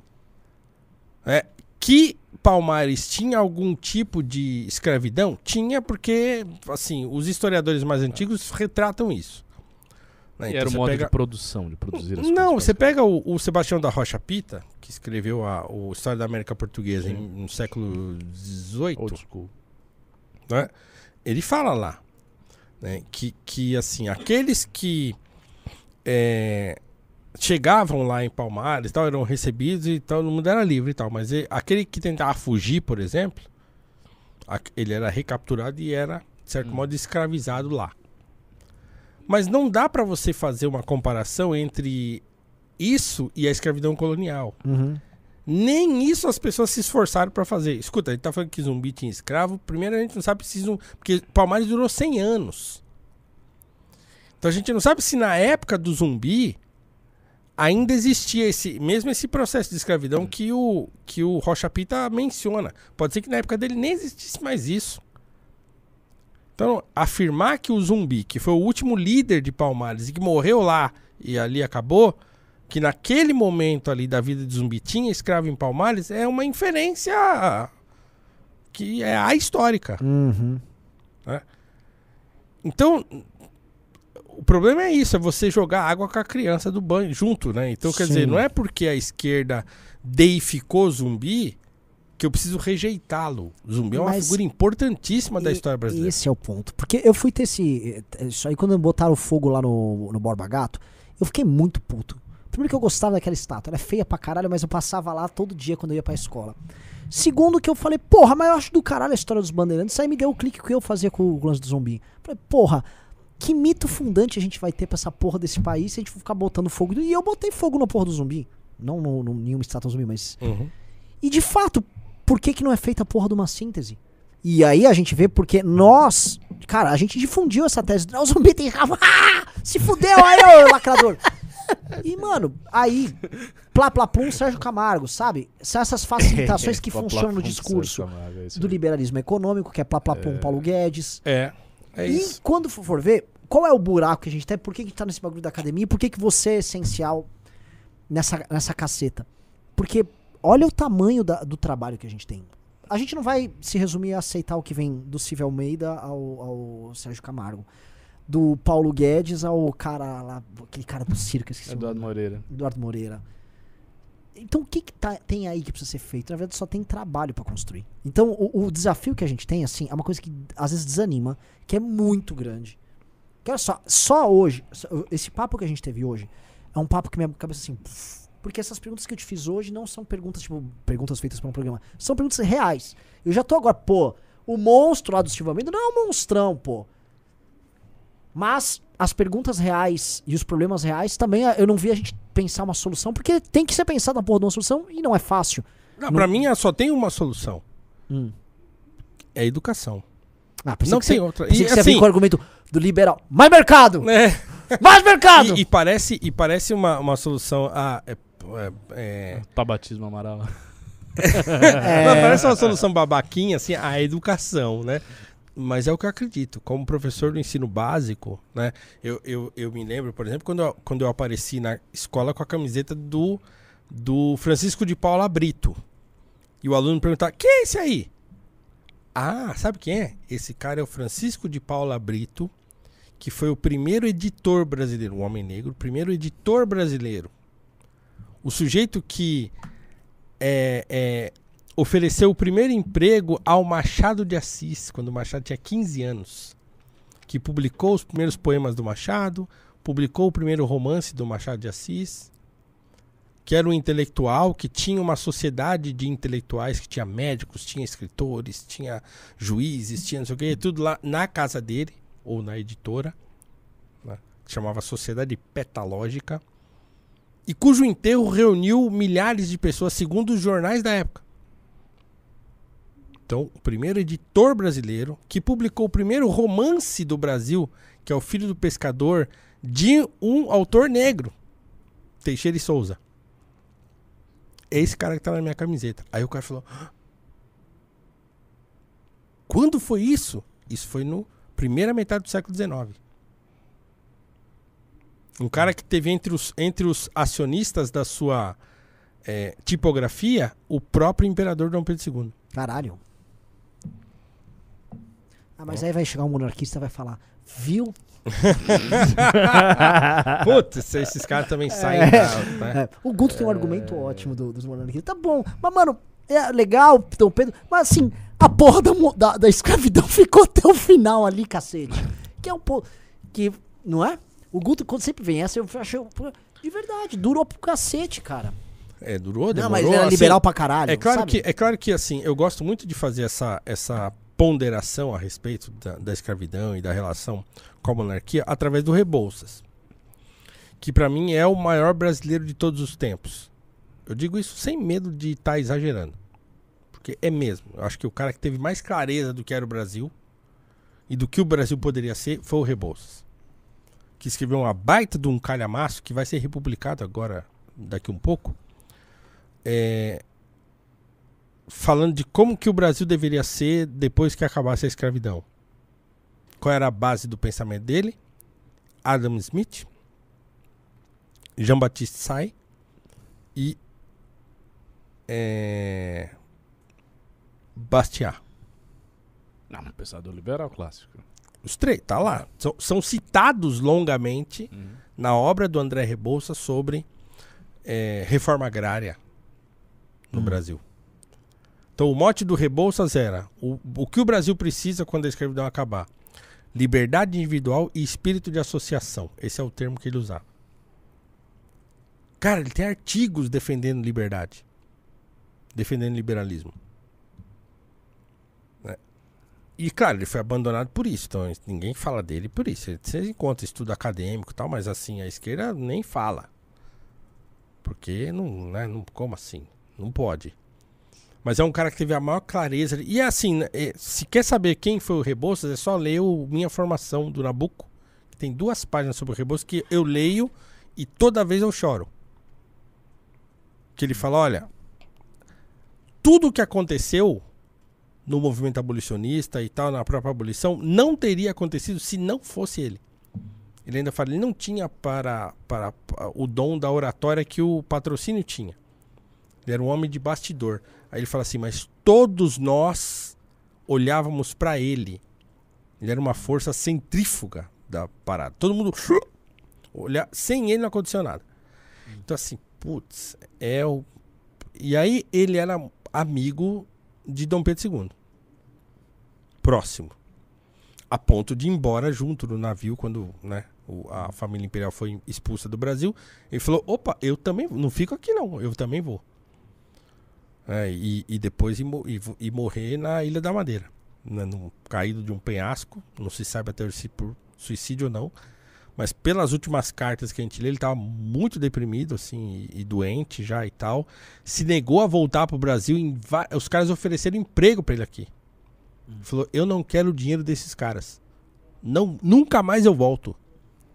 O Brasil, para mim, é um país do passado. Acabou. Porque, os, porque arruinaram a nossa obra. Ele falando pro Nabucco e pro Visconde de Toné, que eram os dois amigos mais próximos. Os, os, os, os- como é que ele chama? Os abusocratas arruinaram com a obra da, da abolição. E ele era amigo do Dom Pedro II. Ele queria escrever uma obra em, em homenagem ao Dom Pedro II e tal. Aí a minha pergunta é: né, o Rebouças era um estúpido A ponto de não saber quem a ponto de não saber quem era o Dom Pedro. Ah, o escravocrata, não sei o quê. E o Rebouças era o enganado da história. Eu não consigo pensar assim. Então eu, eu penso que assim. é, a situação era tão desgraçadamente entranhada na política. Isso é um Brasil eterno centrão. Que as coisas demoram mais aqui. Esse é o, esse é o, o- É o ponto. né, Por quê? Porque a primeira vez que, o- que, o, que o Dom Pedro II fala é, publicamente sobre a abolição foi em 1867. E ele entrou no poder em 1850, eu- se eu não estiver enganado. Então, ele, e ele era criança, tinha 15 anos. Uhum. Então, quer dizer, quando ele tinha quase 30, ele, pum. Claro que estava acontecendo lá o revolta no Haiti, a abolição americana, estava rolando mó treta, a guerra de secessão. Então toda essa preocupação veio e falou, meu, nós precisamos resolver isso aqui. Antes que a coisa descambe aqui. Então aí ele toma coragem e vai e fala. né, E, e, Então eu gosto de ponderar assim, olhando assim. E o Rebouças é pra mim um- uma base Entendi. né, apesar do, do Gama ser revoltado e o próprio patrocínio ter sido um crítico muito ferrenho da monarquia e tal. Então eu gosto de ponderar nesse sentido. Mas é claro, durou pra caramba, né? Demorou muito pra acabar, arrastou pra caramba, né? Então foi complicado. Então não dá pra pensar essas coisas sem esse cuidado assim, né? De, de pensar a história, de pensar essas personagens, de pensar de pensar o, o Luiz Gama, que a esquerda de certo modo se apropriou por conta da mãe dele, que é um que, que eles conseguiram criar um mito. Né? Aliás, o, o próprio Gama eh, fomentou esse mito e os caras emendaram. Né? A mãe dele é revolucionária. E, e o próprio Luiz Gama falando num, num artigo, falando assim: eu não sou revolu sou contra a revolução. Mas se esses caras começarem a me acusar de comunista, como estavam acusando ele, e eu ver a injustiça acontecer, eu vou ser o primeiro a ir pra cima desses caras aí. Então, esse tipo de ponderação que esses caras faziam, ninguém vai porque ninguém lê. As pessoas, os caras falam de Malcolm X e não leem Malcolm X, quando ele critica a esquerda, por exemplo. Não, os democratas prometeram um monte de coisa e não fizeram nada. Então nós vamos largar eles também. Pronto. Ninguém fala disso, né? Então, assim, o trabalho é longo, é um, precisa um esforço intelectual gigantesco.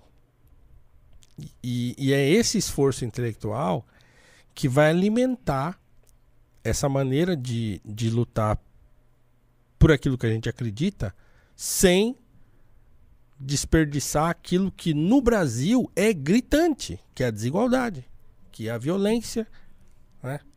que é o machismo. Não dá pra gente achar que essas coisas não existem. Porque elas existem, né? Estão na nossa cara. Uhum. Como é que a gente vai tratar isso? É o desafio que a gente tem. Vamos fazer a revolução. É. E para isso, vou voltar a fazer a propaganda, a gente precisa de uma coisa assim, é essencial. Gente. A gente precisa de gente. Capital humano. Gente. Leva muito tempo. Leva muito tempo. Você é intelectual, você sabe disso. Precisa pra de gente você precisa de dinheiro. É que formar- quem É. tem dinheiro É. do nosso lado tá de despejando gente. dinheiro no lugar errado. É, quem tem dinheiro do nosso lado não vai botar dinheiro aqui, O nem quão- nessa o quão- conversa, o nem pra ler O quão rebolsa. true nem eu posso ser aqui? O quão verdadeiro eu posso ser? Eu tava vendo Ah. o, grande, fina- o grande mecenas liberal brasileiro no jantar com a Glaze Hoffman. Saiu na imprensa agora. Ah, é? Na jantar da Glaze apresentando como será o governo Lula. Ai, ai, ai. É, cara. Veio de carro. É isso. É isso aí. Vai Então, assim, bem. o outro, um outro das roupas, Uhum. Lá. Ah, É, é- é tipo, parece meme. Você fala, né, isso é zoeira. Você Não, tá é falando real. sério? Eu tô achando que você tá brincando. Não É, estou brincando, é real. Assim, tá- tá descrito em matérias e umas matérias. Assim, eu, eu fui fazer um vídeo, foi barrado porque eu fui muito virulento no vídeo e eu estou em quarentena. né? Meu- Você foi censurado dentro Fui. do próprio MBL. Não. Não, não. isso Esse, esse vídeo não dá. Tem- Para. Tem, tem uma, Não, tem uma âncora chamada Alexandre Meu Santos. irmão não deixa, porque meu irmão falou assim: você passou muito do ponto. Porque eu vou descrevendo ai, ai. empresário por empresário que compareceu ao evento. Ah, E a- e aí o as grande salsicha fala: não, não, não, não. Não, não, não. Aí não, Aí, você não. não. Tá destruindo todas as... Já não tem, né? Já não tem ponte. Já vai Já- tal! Já não, é, então, assim, foi o. Não seja aquele que anda enquanto anda vai botando minas. É, É, eu tô nessa. Eu perdi as duas pernas já. tá foda. Mas, mas assim, graças a Deus barraram o vídeo, porque realmente eu ia arrumar mais inimigos. Tipo, alguns que eram até gente boa, que a gente já esperava que eles fossem fazer isso. Tipo, por que, que eu tô arrumando briga com os caras, sabe? Você já conhece a natureza deles. Mas assim, então, assim, não dá pra esperar que venha deles. O lance que da academia, sendo honesto, a academia permitiu ao MBL financiar essa construção interna. Então a gente conseguiu do ano passado dar um salto. A gente formou uma turma e essa turma tá indo pro segundo ano, ou seja, tem os segundo anistas. Uma coisa que a gente fala, isso aqui não é um, um ah, uns conteúdos aí porque a gente tá a gente- para ser um líder do MBL hoje, o cara necessariamente tem que ser formado na academia. Ou seja, se eu não formar bem o cara, eu vou estragar a porra do movimento. Então a gente tá apostando real nisso. Só que o desafio, conforme as coisas estão passando, e acho que com a queda de todos os conceitos que a gente defendeu nos últimos anos, né, a gente tava mencionando aqui, a, tá pintando isso. E a, a discussão de hoje foi magnífica, que em tudo que a gente discute, seja na questão política, econômica, questão de raça, todas essas questões mais polêmicas, todas nós estávamos às vezes apontando pro caminho certo. Tá apontando em direção, mas numa caca. E quando não apontando no caminho errado. E aí é o lance. É bem mais difícil, mas ao mesmo tempo é bem mais. É, é mais tesão, porque de fato existe um trabalho que a gente tem que imprimir. Que é o lance que a gente tá falando do. Você tem que soltar a porra do teu livro. Tem que ter. Tem que ter. Porque assim, o que você falou já, a galera tá aqui nos comentários doida. Saca? É tipo, caralho, é, é isso. Isso aqui é uma parada que me motiva. Eu tô ando meio mal, eu ando down, todo mundo que acompanha aqui. Porque tudo que eu tava fazendo de projeto político, porque eu disse assim, as coisas. Um áudio. Quer dizer, quatro, né? é. Tinha o quinto. É, pff, né? Destruiu tudo. Só que quando eu vejo isso aqui, é, é estimulante falar, porra, tá aí. Isso aqui é um tesão, dá pra. Tá. Mesmo- E a educação? E como, cara? E assim, o que a gente tá tentando aqui, fazendo o, o merchama, voltando, é. Essa é a parada, assim, que. Se a gente fizer ano a ano, turma nova, turma nova, daqui 10 anos, será que a gente construiu uma parada legal? Exato. Será que nos 10 anos deu tempo da gente se estruturar legal e poder divulgar mais você e divulgar o André Rebouças? Que você fala a do André Rebouças, eu fico aqui mal que a gente fala, cara, a gente não divulga piroca nenhuma. Tá. Saca? Existe uma tradição liberal aqui e a gente fica aqui falando de Mises. É porque é, é, é, é isso. Existe é, uma tradição liberal no Brasil que é poderosa, Sim. cara. Poderosa. É complexo porque qual, qual é a questão? Leva muito tempo pra você dominar uma certa literatura. Não é. É. um não é um negócio que você faz. Ah, eu vou começar a estudar e daqui a uns 20 dias As pessoas me perguntam eu isso. vou né? escrever. Não, Ah, por- o que, que eu tenho que ler para combater o racismo é estrutural? A resposta minha é sempre a mesma. isso, Você tem que ler a exatamente. metafísica do Aristóteles. Porque elas querem ler, a ideia é o seguinte: me dá aí uma lista de cinco livros. aí eu leio os cinco livros, eu decoro uns argumentos, aí eu É. vou para um debate. e vou eu escrevo- debate, não, eu vou pra internet. Eu vou Só pra quer lá- internet. tá? Mas não é assim. A, Quer fazer um carrossel lá no a, a Instagram. formação do intelectual é uma parada que leva 10 anos, 15 anos, 20 anos, 30 anos de leituras assíduas. Por exemplo, vocês estão ouvindo o Paulo falar com esta fluidez de gama e rebouças e citar e não sei o que. Quanto, qu- só pra galera ter. Há quantos anos você estuda esses temas? Então, há há quantos anos eu tô Vamos lá. mergulhado nisso? É. Desde 2015. Desde 2015. Portanto, nós já estamos falando de 7 anos. Fora Fora a tua base de historiografia e filosofia, que é bem Fora. anterior. Isso. Ou Assim, seja- Mas falando só disso, sim, né? Ou fundamentalmente desse assunto, desde 2015. Sete anos de estudo assíduo na questão do negro, da literatura liberal sobre. Sete anos. Então, assim, leva tempo. Leva tempo, e, e tem mais do que isso, leva tempo. E você forma pessoas, isso é uma coisa que eu também gosto sempre de enfatizar. O, o Olavo trouxe um conceito para o Brasil, que foi um conceito muito complicado, que é a ideia do sujeito que fala de tudo. Ele falava de tudo, de tu, tudo que você imaginava, desde geopolítica até racismo. E assim, muitas vezes, ele era Até um petróleo. ele era um, um indivíduo inteligente, muitas vezes ele tinha grandes insights. Até petróleo. Mas às vezes você via que o negócio era de isopor porque ele não tinha tanto conhecimento específico daquilo ali. É. Então, o que a gente precisa é ter gente para as pessoas pegarem os temas da sua predileção e estudarem esses temas. E ficarem sete anos num tema lá. Então, sei lá, você vai estudar sete anos de, vamos supor, religião, ah, o protestantismo no Brasil. Você vai ficar 10 anos estudando esse negócio. Você vai ficar 10 anos estudando a questão feminina. Você vai ficar 10 anos estudando outra questão. E aí sim, Sim. você forma pessoas que são capazes de Só que a discutir gente em precisa alto de- nível. Só que precisa de grana e precisa de gente. Pra vocês é terem uma ideia, cara. E eu vocês precisam fazer academia. Entrem. Pra vocês terem uma ideia, eu falei, eu citei o Aristóteles aqui. Eu não sei se, se, se você já me viu citando isso, Ricardo. Quando perguntam pra mim, ah, para o racismo tal, eu falo, tem que ler a metafísica. As pessoas acham que eu tô brincando. Olha o que, o Aristóteles diz da metafísica. Cara, isso aqui é de explodir a cabeça. Quando eu li isso a primeira vez, e olha só, onde entra a experiência da pessoa. Porque assim, uma pessoa que não é negra pode ter passado por isso aqui na metafísica, e, pff, mas quando eu li isso aqui, eu falei, "Hã?" olha só, abre aspas. Dado que as coisas são em parte forma e em parte matéria, quer dizer, tem coisa que é matéria tem coisa que é forma, né? Ou as coisas são feitas de- dessas duas componentes, as contrariedades relativas à forma produzem diferença de espécie. Então, quer dizer, o, o- as formalmente, isso aqui é uma caneca, materialmente é uma caneca. Então você tá vendo, tem uma alça tal, né? né? Então, matéria é isso aqui, há uma essência que faz essa caneca ser o que ela é. Se ela fosse um copo, seria de outro jeito. Então, as diferenças formais produzem diferença de espécie. Continuando. Enquanto as que existem só no composto material não a produzem.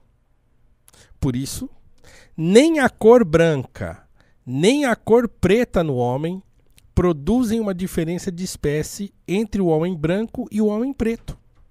Não existe diferença de espécie. E não haveria diferença de espécie, mesmo que dessemos um nome diferente a cada um. De fato, branco e preto só é o homem entendido como matéria. E a matéria não produz diferença.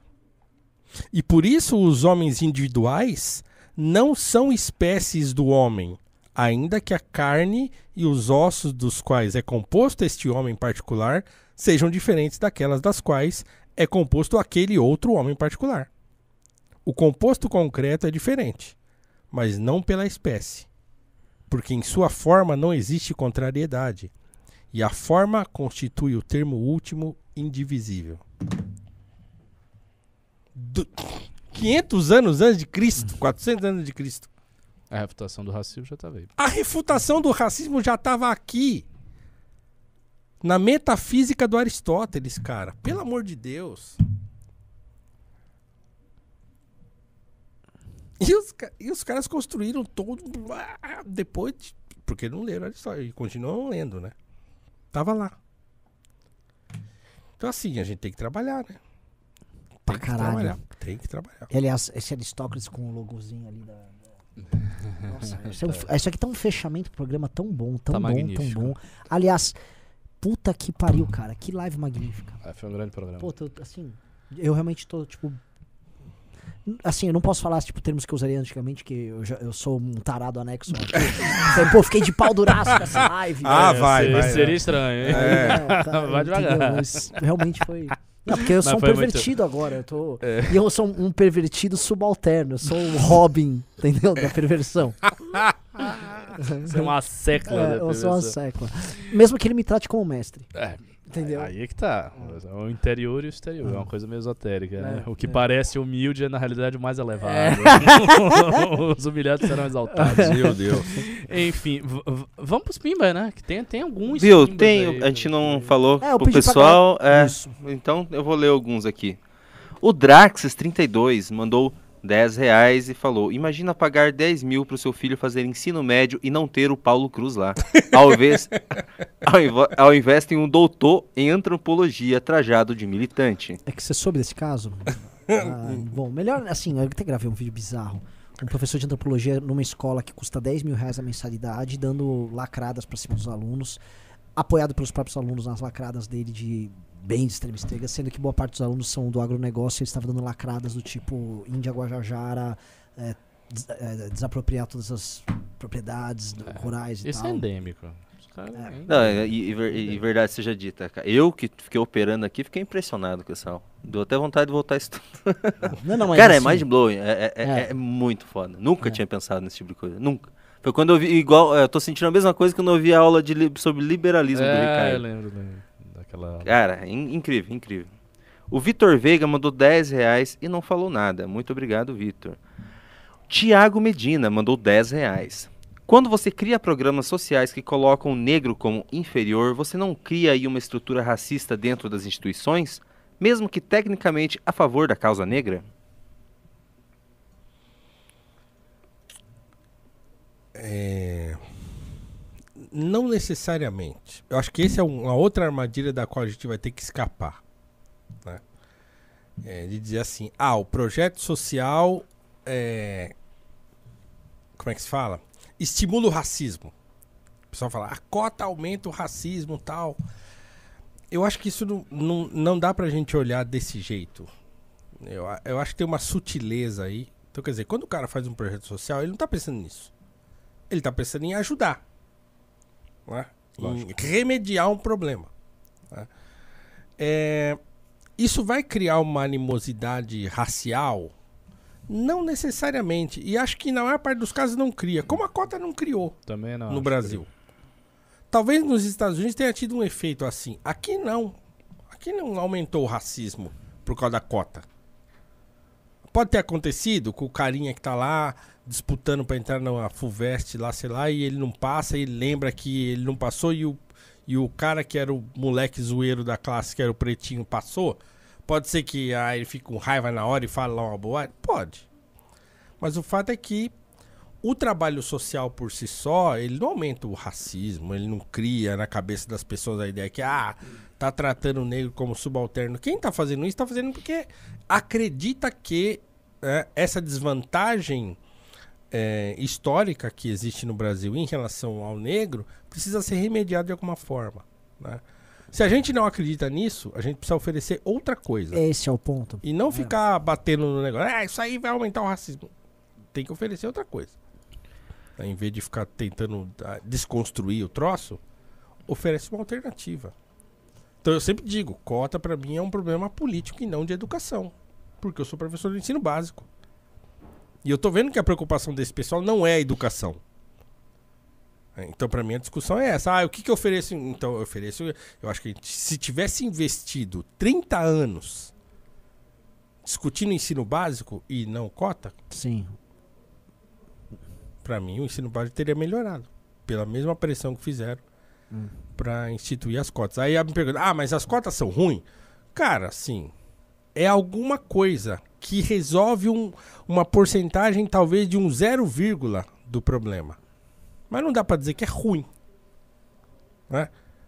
Pode ser que, primeiro, não vai sair nunca mais. né? Quem tá assistindo esse, esse vídeo da academia aqui vai ver esse vídeo daqui 10, 20 anos. A, cota ainda vai existir, não vai embora nunca mais. E vai continuar resolvendo só 0, vírgula alguma coisa do problema. Porque a evasão no ensino médio é altíssima. O cara nem chega. Os meus alunos do ensino público, uma porcentagem pequena deles pensa em faculdade. A maioria não tá nem aí, nem sabe. Não tá nem preocupado com isso. No terceiro ano do ensino médio. Então, acho que a gente tem que escapar dessa armadilha de, de tentar é, desconstruir os, os trabalhos sociais Hum. sem oferecer nada em troca. E ficar preso numa discussão, porque se não resolve nada, e do ponto de vista político ah, também não consegue mexer, então por que, que fica perdendo tanto? Na, na prática é a, é a mania do, do lacre de todo mundo. O Eduardo Lins mandou 20 reais. Renan, o fígado ficou ótimo. Fiz a receita da minha mãe drenar o tempero de feijão e vinha descobrir que era cominho. Parabéns, é, doutor, doutor Paulo, pelo caráter que o senhor demonstrou e tão raro devemos. Nossa, tá bem complicado aqui. Peraí. Devemos hoje tanto pelo caso Kim barra Monark. Você conseguiu? Ele, ele agradeceu pela receita de fígado, que você Fígado, deu aquele isso. dia. Ele tá elogiando o Paulo. E, e Elogiou o comentou- cominho também. e o cominho? Um dos melhores Nossa. temperos e um dos temperos mais. É quem não viu essa live ficou perdido aqui, mas é que o Renan deu uma receita ao vivo sobre, de fígado. Fígado. Fígado, como De fazer fígado. boi? Fígado de boi. Eu gosto muito, Eu hein? gosto também. Puta, eu Vamos falei. conversar depois sobre isso. Eu, te- eu apresentei duas receitas aqui, a galera. É que foi engraçado que ele falou, ô, tô sem dinheiro, vou comprar fígado, não tem como fazer, deixar mais gostoso. Mas eu E passei ele, duas, fez uma uma, ele e uma passou uma, cara. receita com vinho branco e não Ah, sei tá. o quê. Não, mas tem a barata também. Tem um bem simples, quer fazer, ó. Fígado, você vai fritar na manteiga com cominho, sal, pimenta do reino. Cara, Acabou. acabou. Do caralho, do caralho. Boa. Então vamos lá. É. Só uma coisa. Aí, tá certo. Ele, ele mandou mais 10 reais.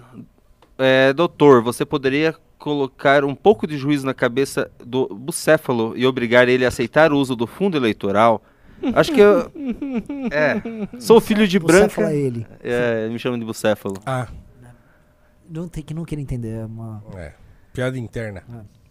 É, sou filho de branca com negro e de irmã negra. E, e sou, e eu sou branco. Como o pensamento do Silvio Meve. Almeida deve ser. Al- Deve ser Almeida. Eduardo Lins, você escreve os, o- o- os pimbas muito, de uma forma muito complicada. É bem difícil eu conseguir ler aqui. Mas eu ainda, eu tô quase começando a mudar a minha ideia sobre fundo. Não pensei muito bem a respeito ainda. Elso Roraima mandou 10,90. Refutei fala do Lula sobre o aborto no arroba Elso Roraima. O Sigam Mon- o Elso. é real, sigam o Elcio. Brabo. Monarque Duval mandou 10 reais. A tese de Alen Castro é que a manutenção da escravidão impediu os separatismos do século XIX. Para Pedro II acabar com tudo da noite para o dia seria suicídio. Quando sua filha o fez, foi deposta. Tá. Beleza. Sei lá, olhei pra você aí, a bola é tua. Tá, mas é, tá, é, é, beleza. É, é, Uma coisa não invalida a outra. Então, assim, porque a tese do, do pessoal da esquerda é assim: a primeira é a pressão externa, que é, um, que é uma falácia absurda, porque não tem. É, houve pressão inglesa na, no, no fim do tráfico. É, que ah, em 1850 acabou, de fato. Demorou pra caramba. O, o, o, o Dom João VI, já na sua época, ficava emitindo cartas lá pra tentar resolver o problema e não resolvia. Mas em 1850 acabou. Então, de, de 1850 até 1888, foram 38 anos. Nesses 38 anos não houve pressão inglesa nenhuma. Então, claro que o pessoal de esquerda vai partir do capitalismo que estava surgindo Sim. e tal. É, blá, blá. Ah, porque queria consumidores. Cara, que a coisa mais idiota que existe é essa tese de que os caras queriam fazer dos escravos ou, ou dos ex-escravos né, consumidores. Pelo amor de Deus, né, cara? Então, assim, Eu vi essa tese na escola. Eu também. Cara, Igual sim, a tese da não- Guerra é do Paraguai. A Inglaterra estava Tem preocupadíssima tem com a industrialização do Paraguai. nossa, cara, essa porra. sendo Cara, então assim. Massacrado na escola, viu? É fogo. É fogo, a coisa é muito defasada e os professores não estudam, então vão vão repetindo isso aí ad eterno, né? Então não, não tinha pressão inglesa, não. E também a ideia de que, ah, eles só fizeram isso porque viram que não tinha mais jeito. Quer dizer, você tá, pre- pe- tá penetrando na psique de uma pessoa do- lá da casa do chapéu. Então você não tá levando em conta a história da pessoa, tudo que ela pensava e fez e tal. E tá atribuindo um- um- uma ideia que você tá formulando na cabeça da Princesa Isabel, por exemplo.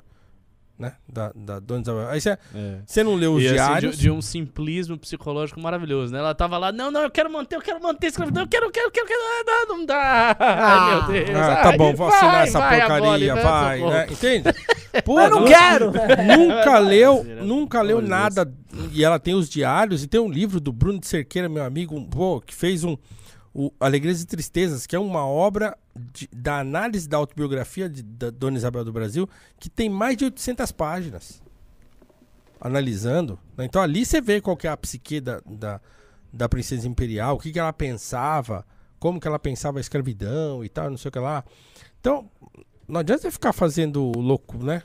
Doideira e querendo enxergar o que, que eu tava pensando, que é uma mania mesmo da esquerda, enxergar o que tá por detrás das ações, né? Uhum. Que é o Marx, né? É, desmascaramento universal. É, é o Marx. Tudo é uma conspiração, tudo é tal. Por quê? Porque né, é o capital que é, fundamenta as nossas relações. Guilherme Postbeagle mandou 20 reais. Valeu, professor Paulo. Hashtag Dragões do Caos. Que é, Opa, inclusive, opa, uma das, obrigado. dos times da Academia MBL. Isso aí. Ah, é? Dragões do Caos? Dragões É, pesado, tem uns né? nomes. Você deve ter sido seguido por uma Hidra da Liberdade, uma, uns javalis do terror. Javali do terror é foda. Vai ter capivara esse ano? Não, Tá é, aí. São os mesmos nomes, Não, né? pra capivara é um bicho brasileiro. Garças da não- Ascensão, Não deu bola, tá. né?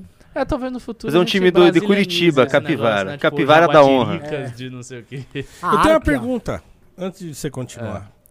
Como que vocês estão pensando, se é que vocês não estão pensando, e se é que posso estar errado, né? Isso já está acontecendo. O MBL é visto como um movimento de branco playboy. Sim. Como é que vocês vão chegar no molequinho da periferia? Nossa, é uma pergunta tão, tão difícil. O que você Não, tá tem, com- tem não, uma. mas- Vocês mas- sabem isso? Reconhecem que putz, tem um lugar onde a gente não chegou ainda. Eu nem acho que vocês não chegaram, porque eu tenho um aluno, por exemplo, que conhece, gosta e tal. Sim, eu acho mas, que- mas é- essa, essa é a pergunta, assim, melhorar a pergunta. O que você define como chegar? O É nosso- assim, é, é, é ter uma presença nesses lugares mais de periferia, por exemplo.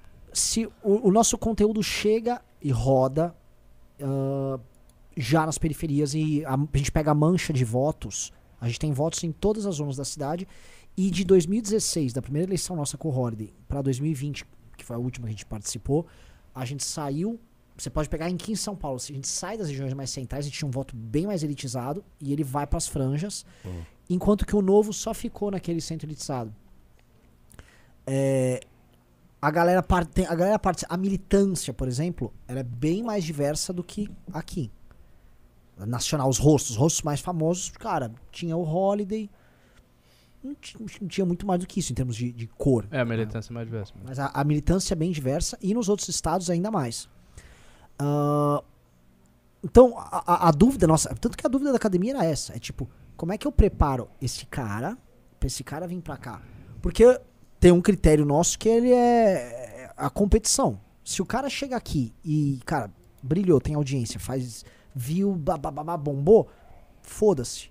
Agora, eu preciso fazer esse cara tá pronto pra isso. E os caras que vão tender a chegar, em geral, já vieram de classe média e tal. Sim, sim, sim. Esse é um ponto. É. A academia começou a dar algum, um dos frutos. O, o último grande fruto, que foi o último da live que a gente fez, foi a Radassa.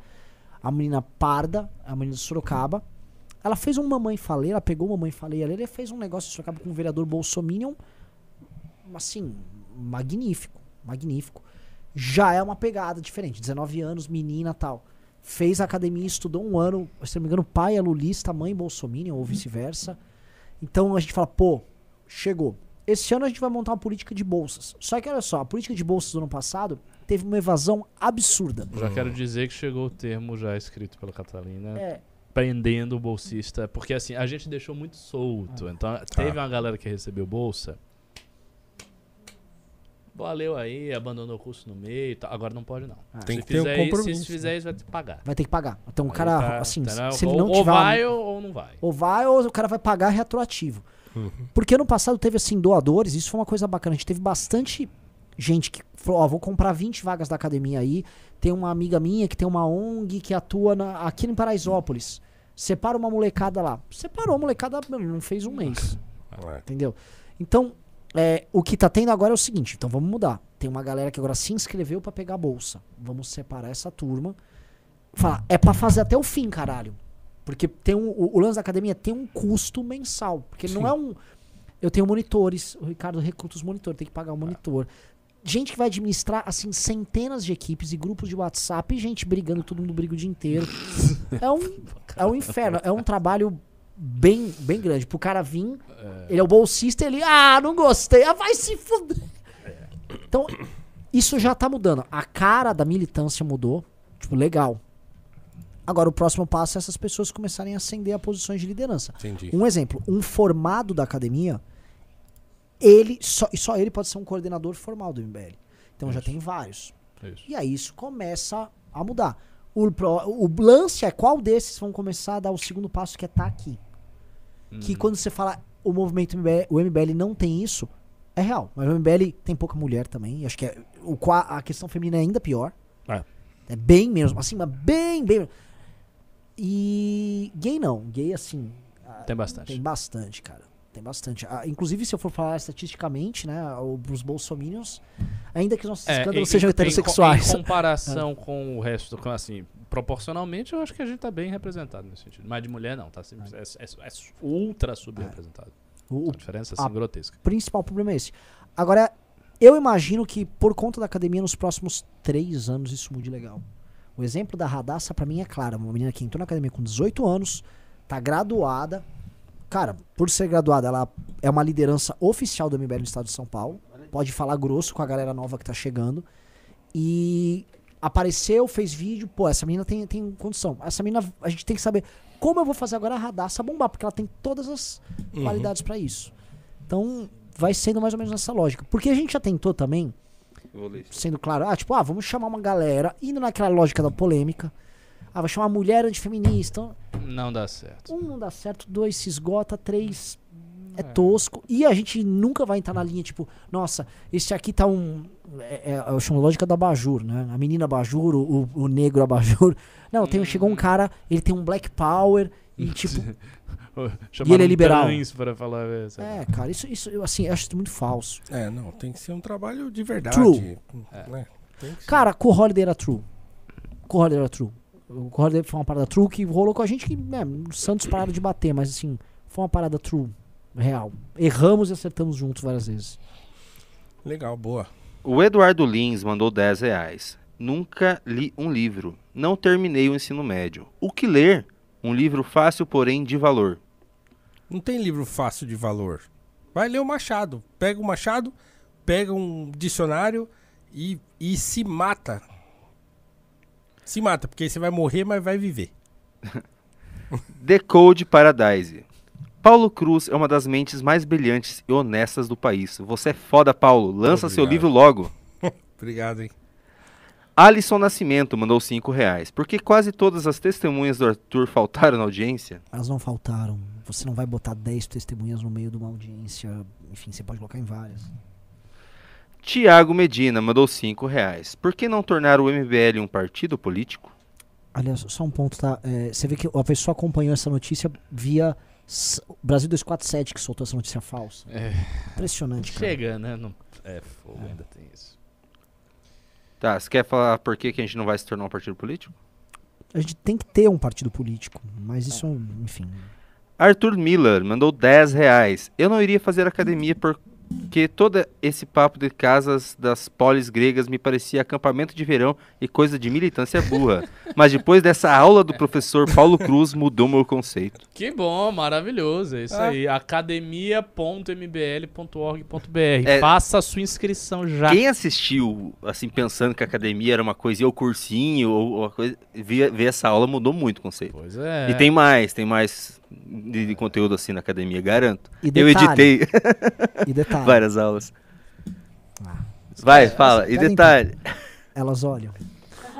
Ah, sim, tem conteúdo. Pra, pra vocês que estão assistindo, pra vocês entenderem a real. Tem conteúdo de vários tipos.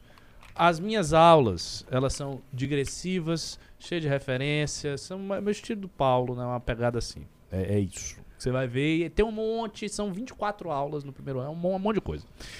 Tem aulas que são aulas de formação de militância, para o cara ah, entender como ele vai se comunicar, lá de falar isso, o Renan, como você vai entender um grupo e tal. Por quê? Porque vocês têm que fazer isso também. E tem aulas que são mais técnicas, voltadas, por exemplo, para parte de direito, noções de teoria geral do Estado, questão de arte do debate, o que fala de falácias, como desmontar falácias. Então são esses três tipos de aula que você vai ter. E você pode se identificar com cada um deles. Tem gente que se identifica com as diferenças. A Daça, por exemplo, a Daça não gostava muito das minhas aulas. Ela não era muito a pegada dela. Ela falou, é uma pegada do Arthur, como fazer um vídeo e tal. É uma, uma linha. Tem outras linhas que. O Anderson Fabiano Antônio mandou 10 reais. Vejo o problema da cota de outra maneira. Muitos que entram com cota em universidade de nível alto no Brasil acabam se tornando os melhores alunos, pois acabam se esforçando mais. Eu já vi Eu não sei, eu não casos, eu discuto vi outros isso. Eu, eu não discuto isso porque eu não tenho número. E os números são produzidos por quem defende cota. Então eu não, eu não discuto isso. Eu só, a minha posição em relação à cota é essa. É um professor do ensino básico olhando Júnior, o fenômeno do ensino básico, entendeu? Então eu não sei, cara. Eu não sei se isso acontece mesmo. Ah, o cara que entra com a cota vai se esforçar mais. Às vezes não adianta o cara se esforçar mais. Ele não sabe escrever uma redação. É. É. Entendeu? Então, assim, É, esse papo de é. que o cara entra lá, se esforça mais, blá, blá, blá, é, é, é usado pelo mesmo cara que fala que o esforço não adianta nada. sim. Se ele se esforça mais, ele podia se esforçar e entrar sem cota. Entende? Como assim? É um argumento meio esquisito, assim. Ah, não, porque o cotista entra, aí ele se esforça mais e aí ele vai melhor. Ah, então se esforça pra entrar sem cota. Sim. Então, assim, eu não, eu não discuto cota, eu evito a discussão, porque eu queria números. Eu tenho uma amiga que trabalha numa universidade é, é, pública é, carioca, e ela diz que atualmente vem se produzindo estudos Reais. reais a respeito das cotas. E eu não sei se isso vai sair, mas, mas é, assim. Nem tudo são flores, caramba. Com o ensino público que a gente tem,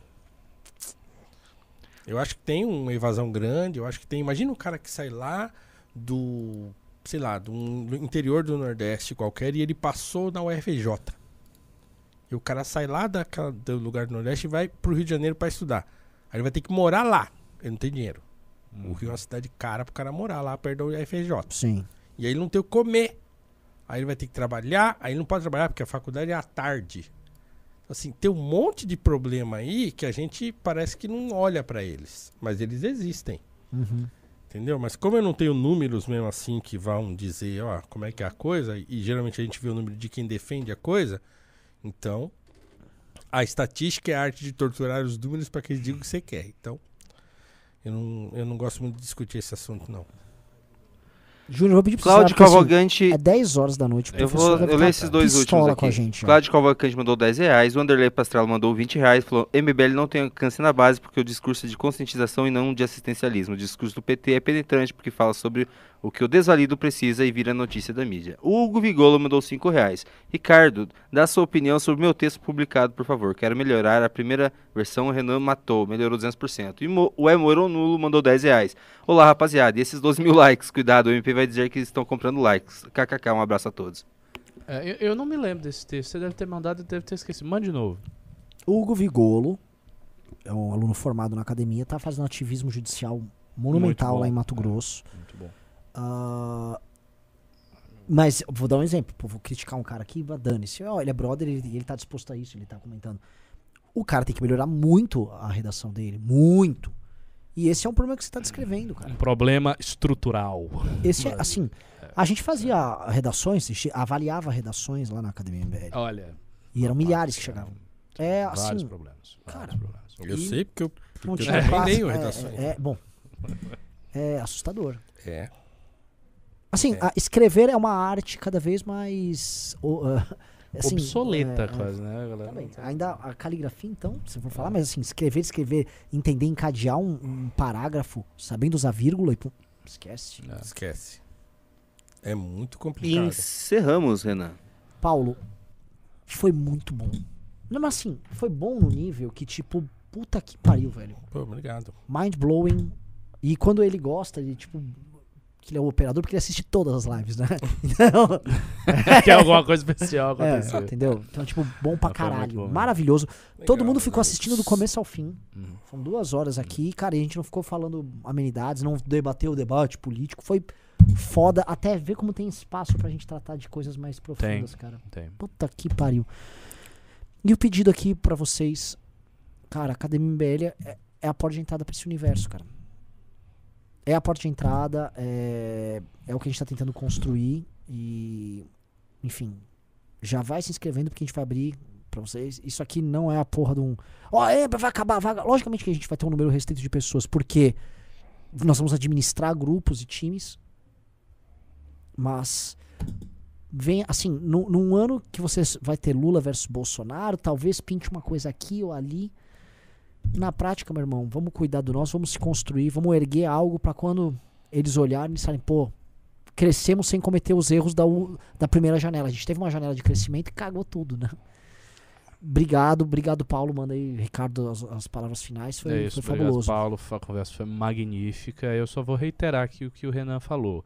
Se inscrevam em academia.mbl.org.br. Vocês vão ter um conteúdo para vocês redondo e é isso. Vocês dentro da academia vocês vão começar a fazer parte do movimento e a gente precisa de gente, gente para pensar os problemas, gente para sair da crise que a gente está, gente para pensar opções eleitorais, políticas no futuro. Enfim, nós precisamos de você, de verdade.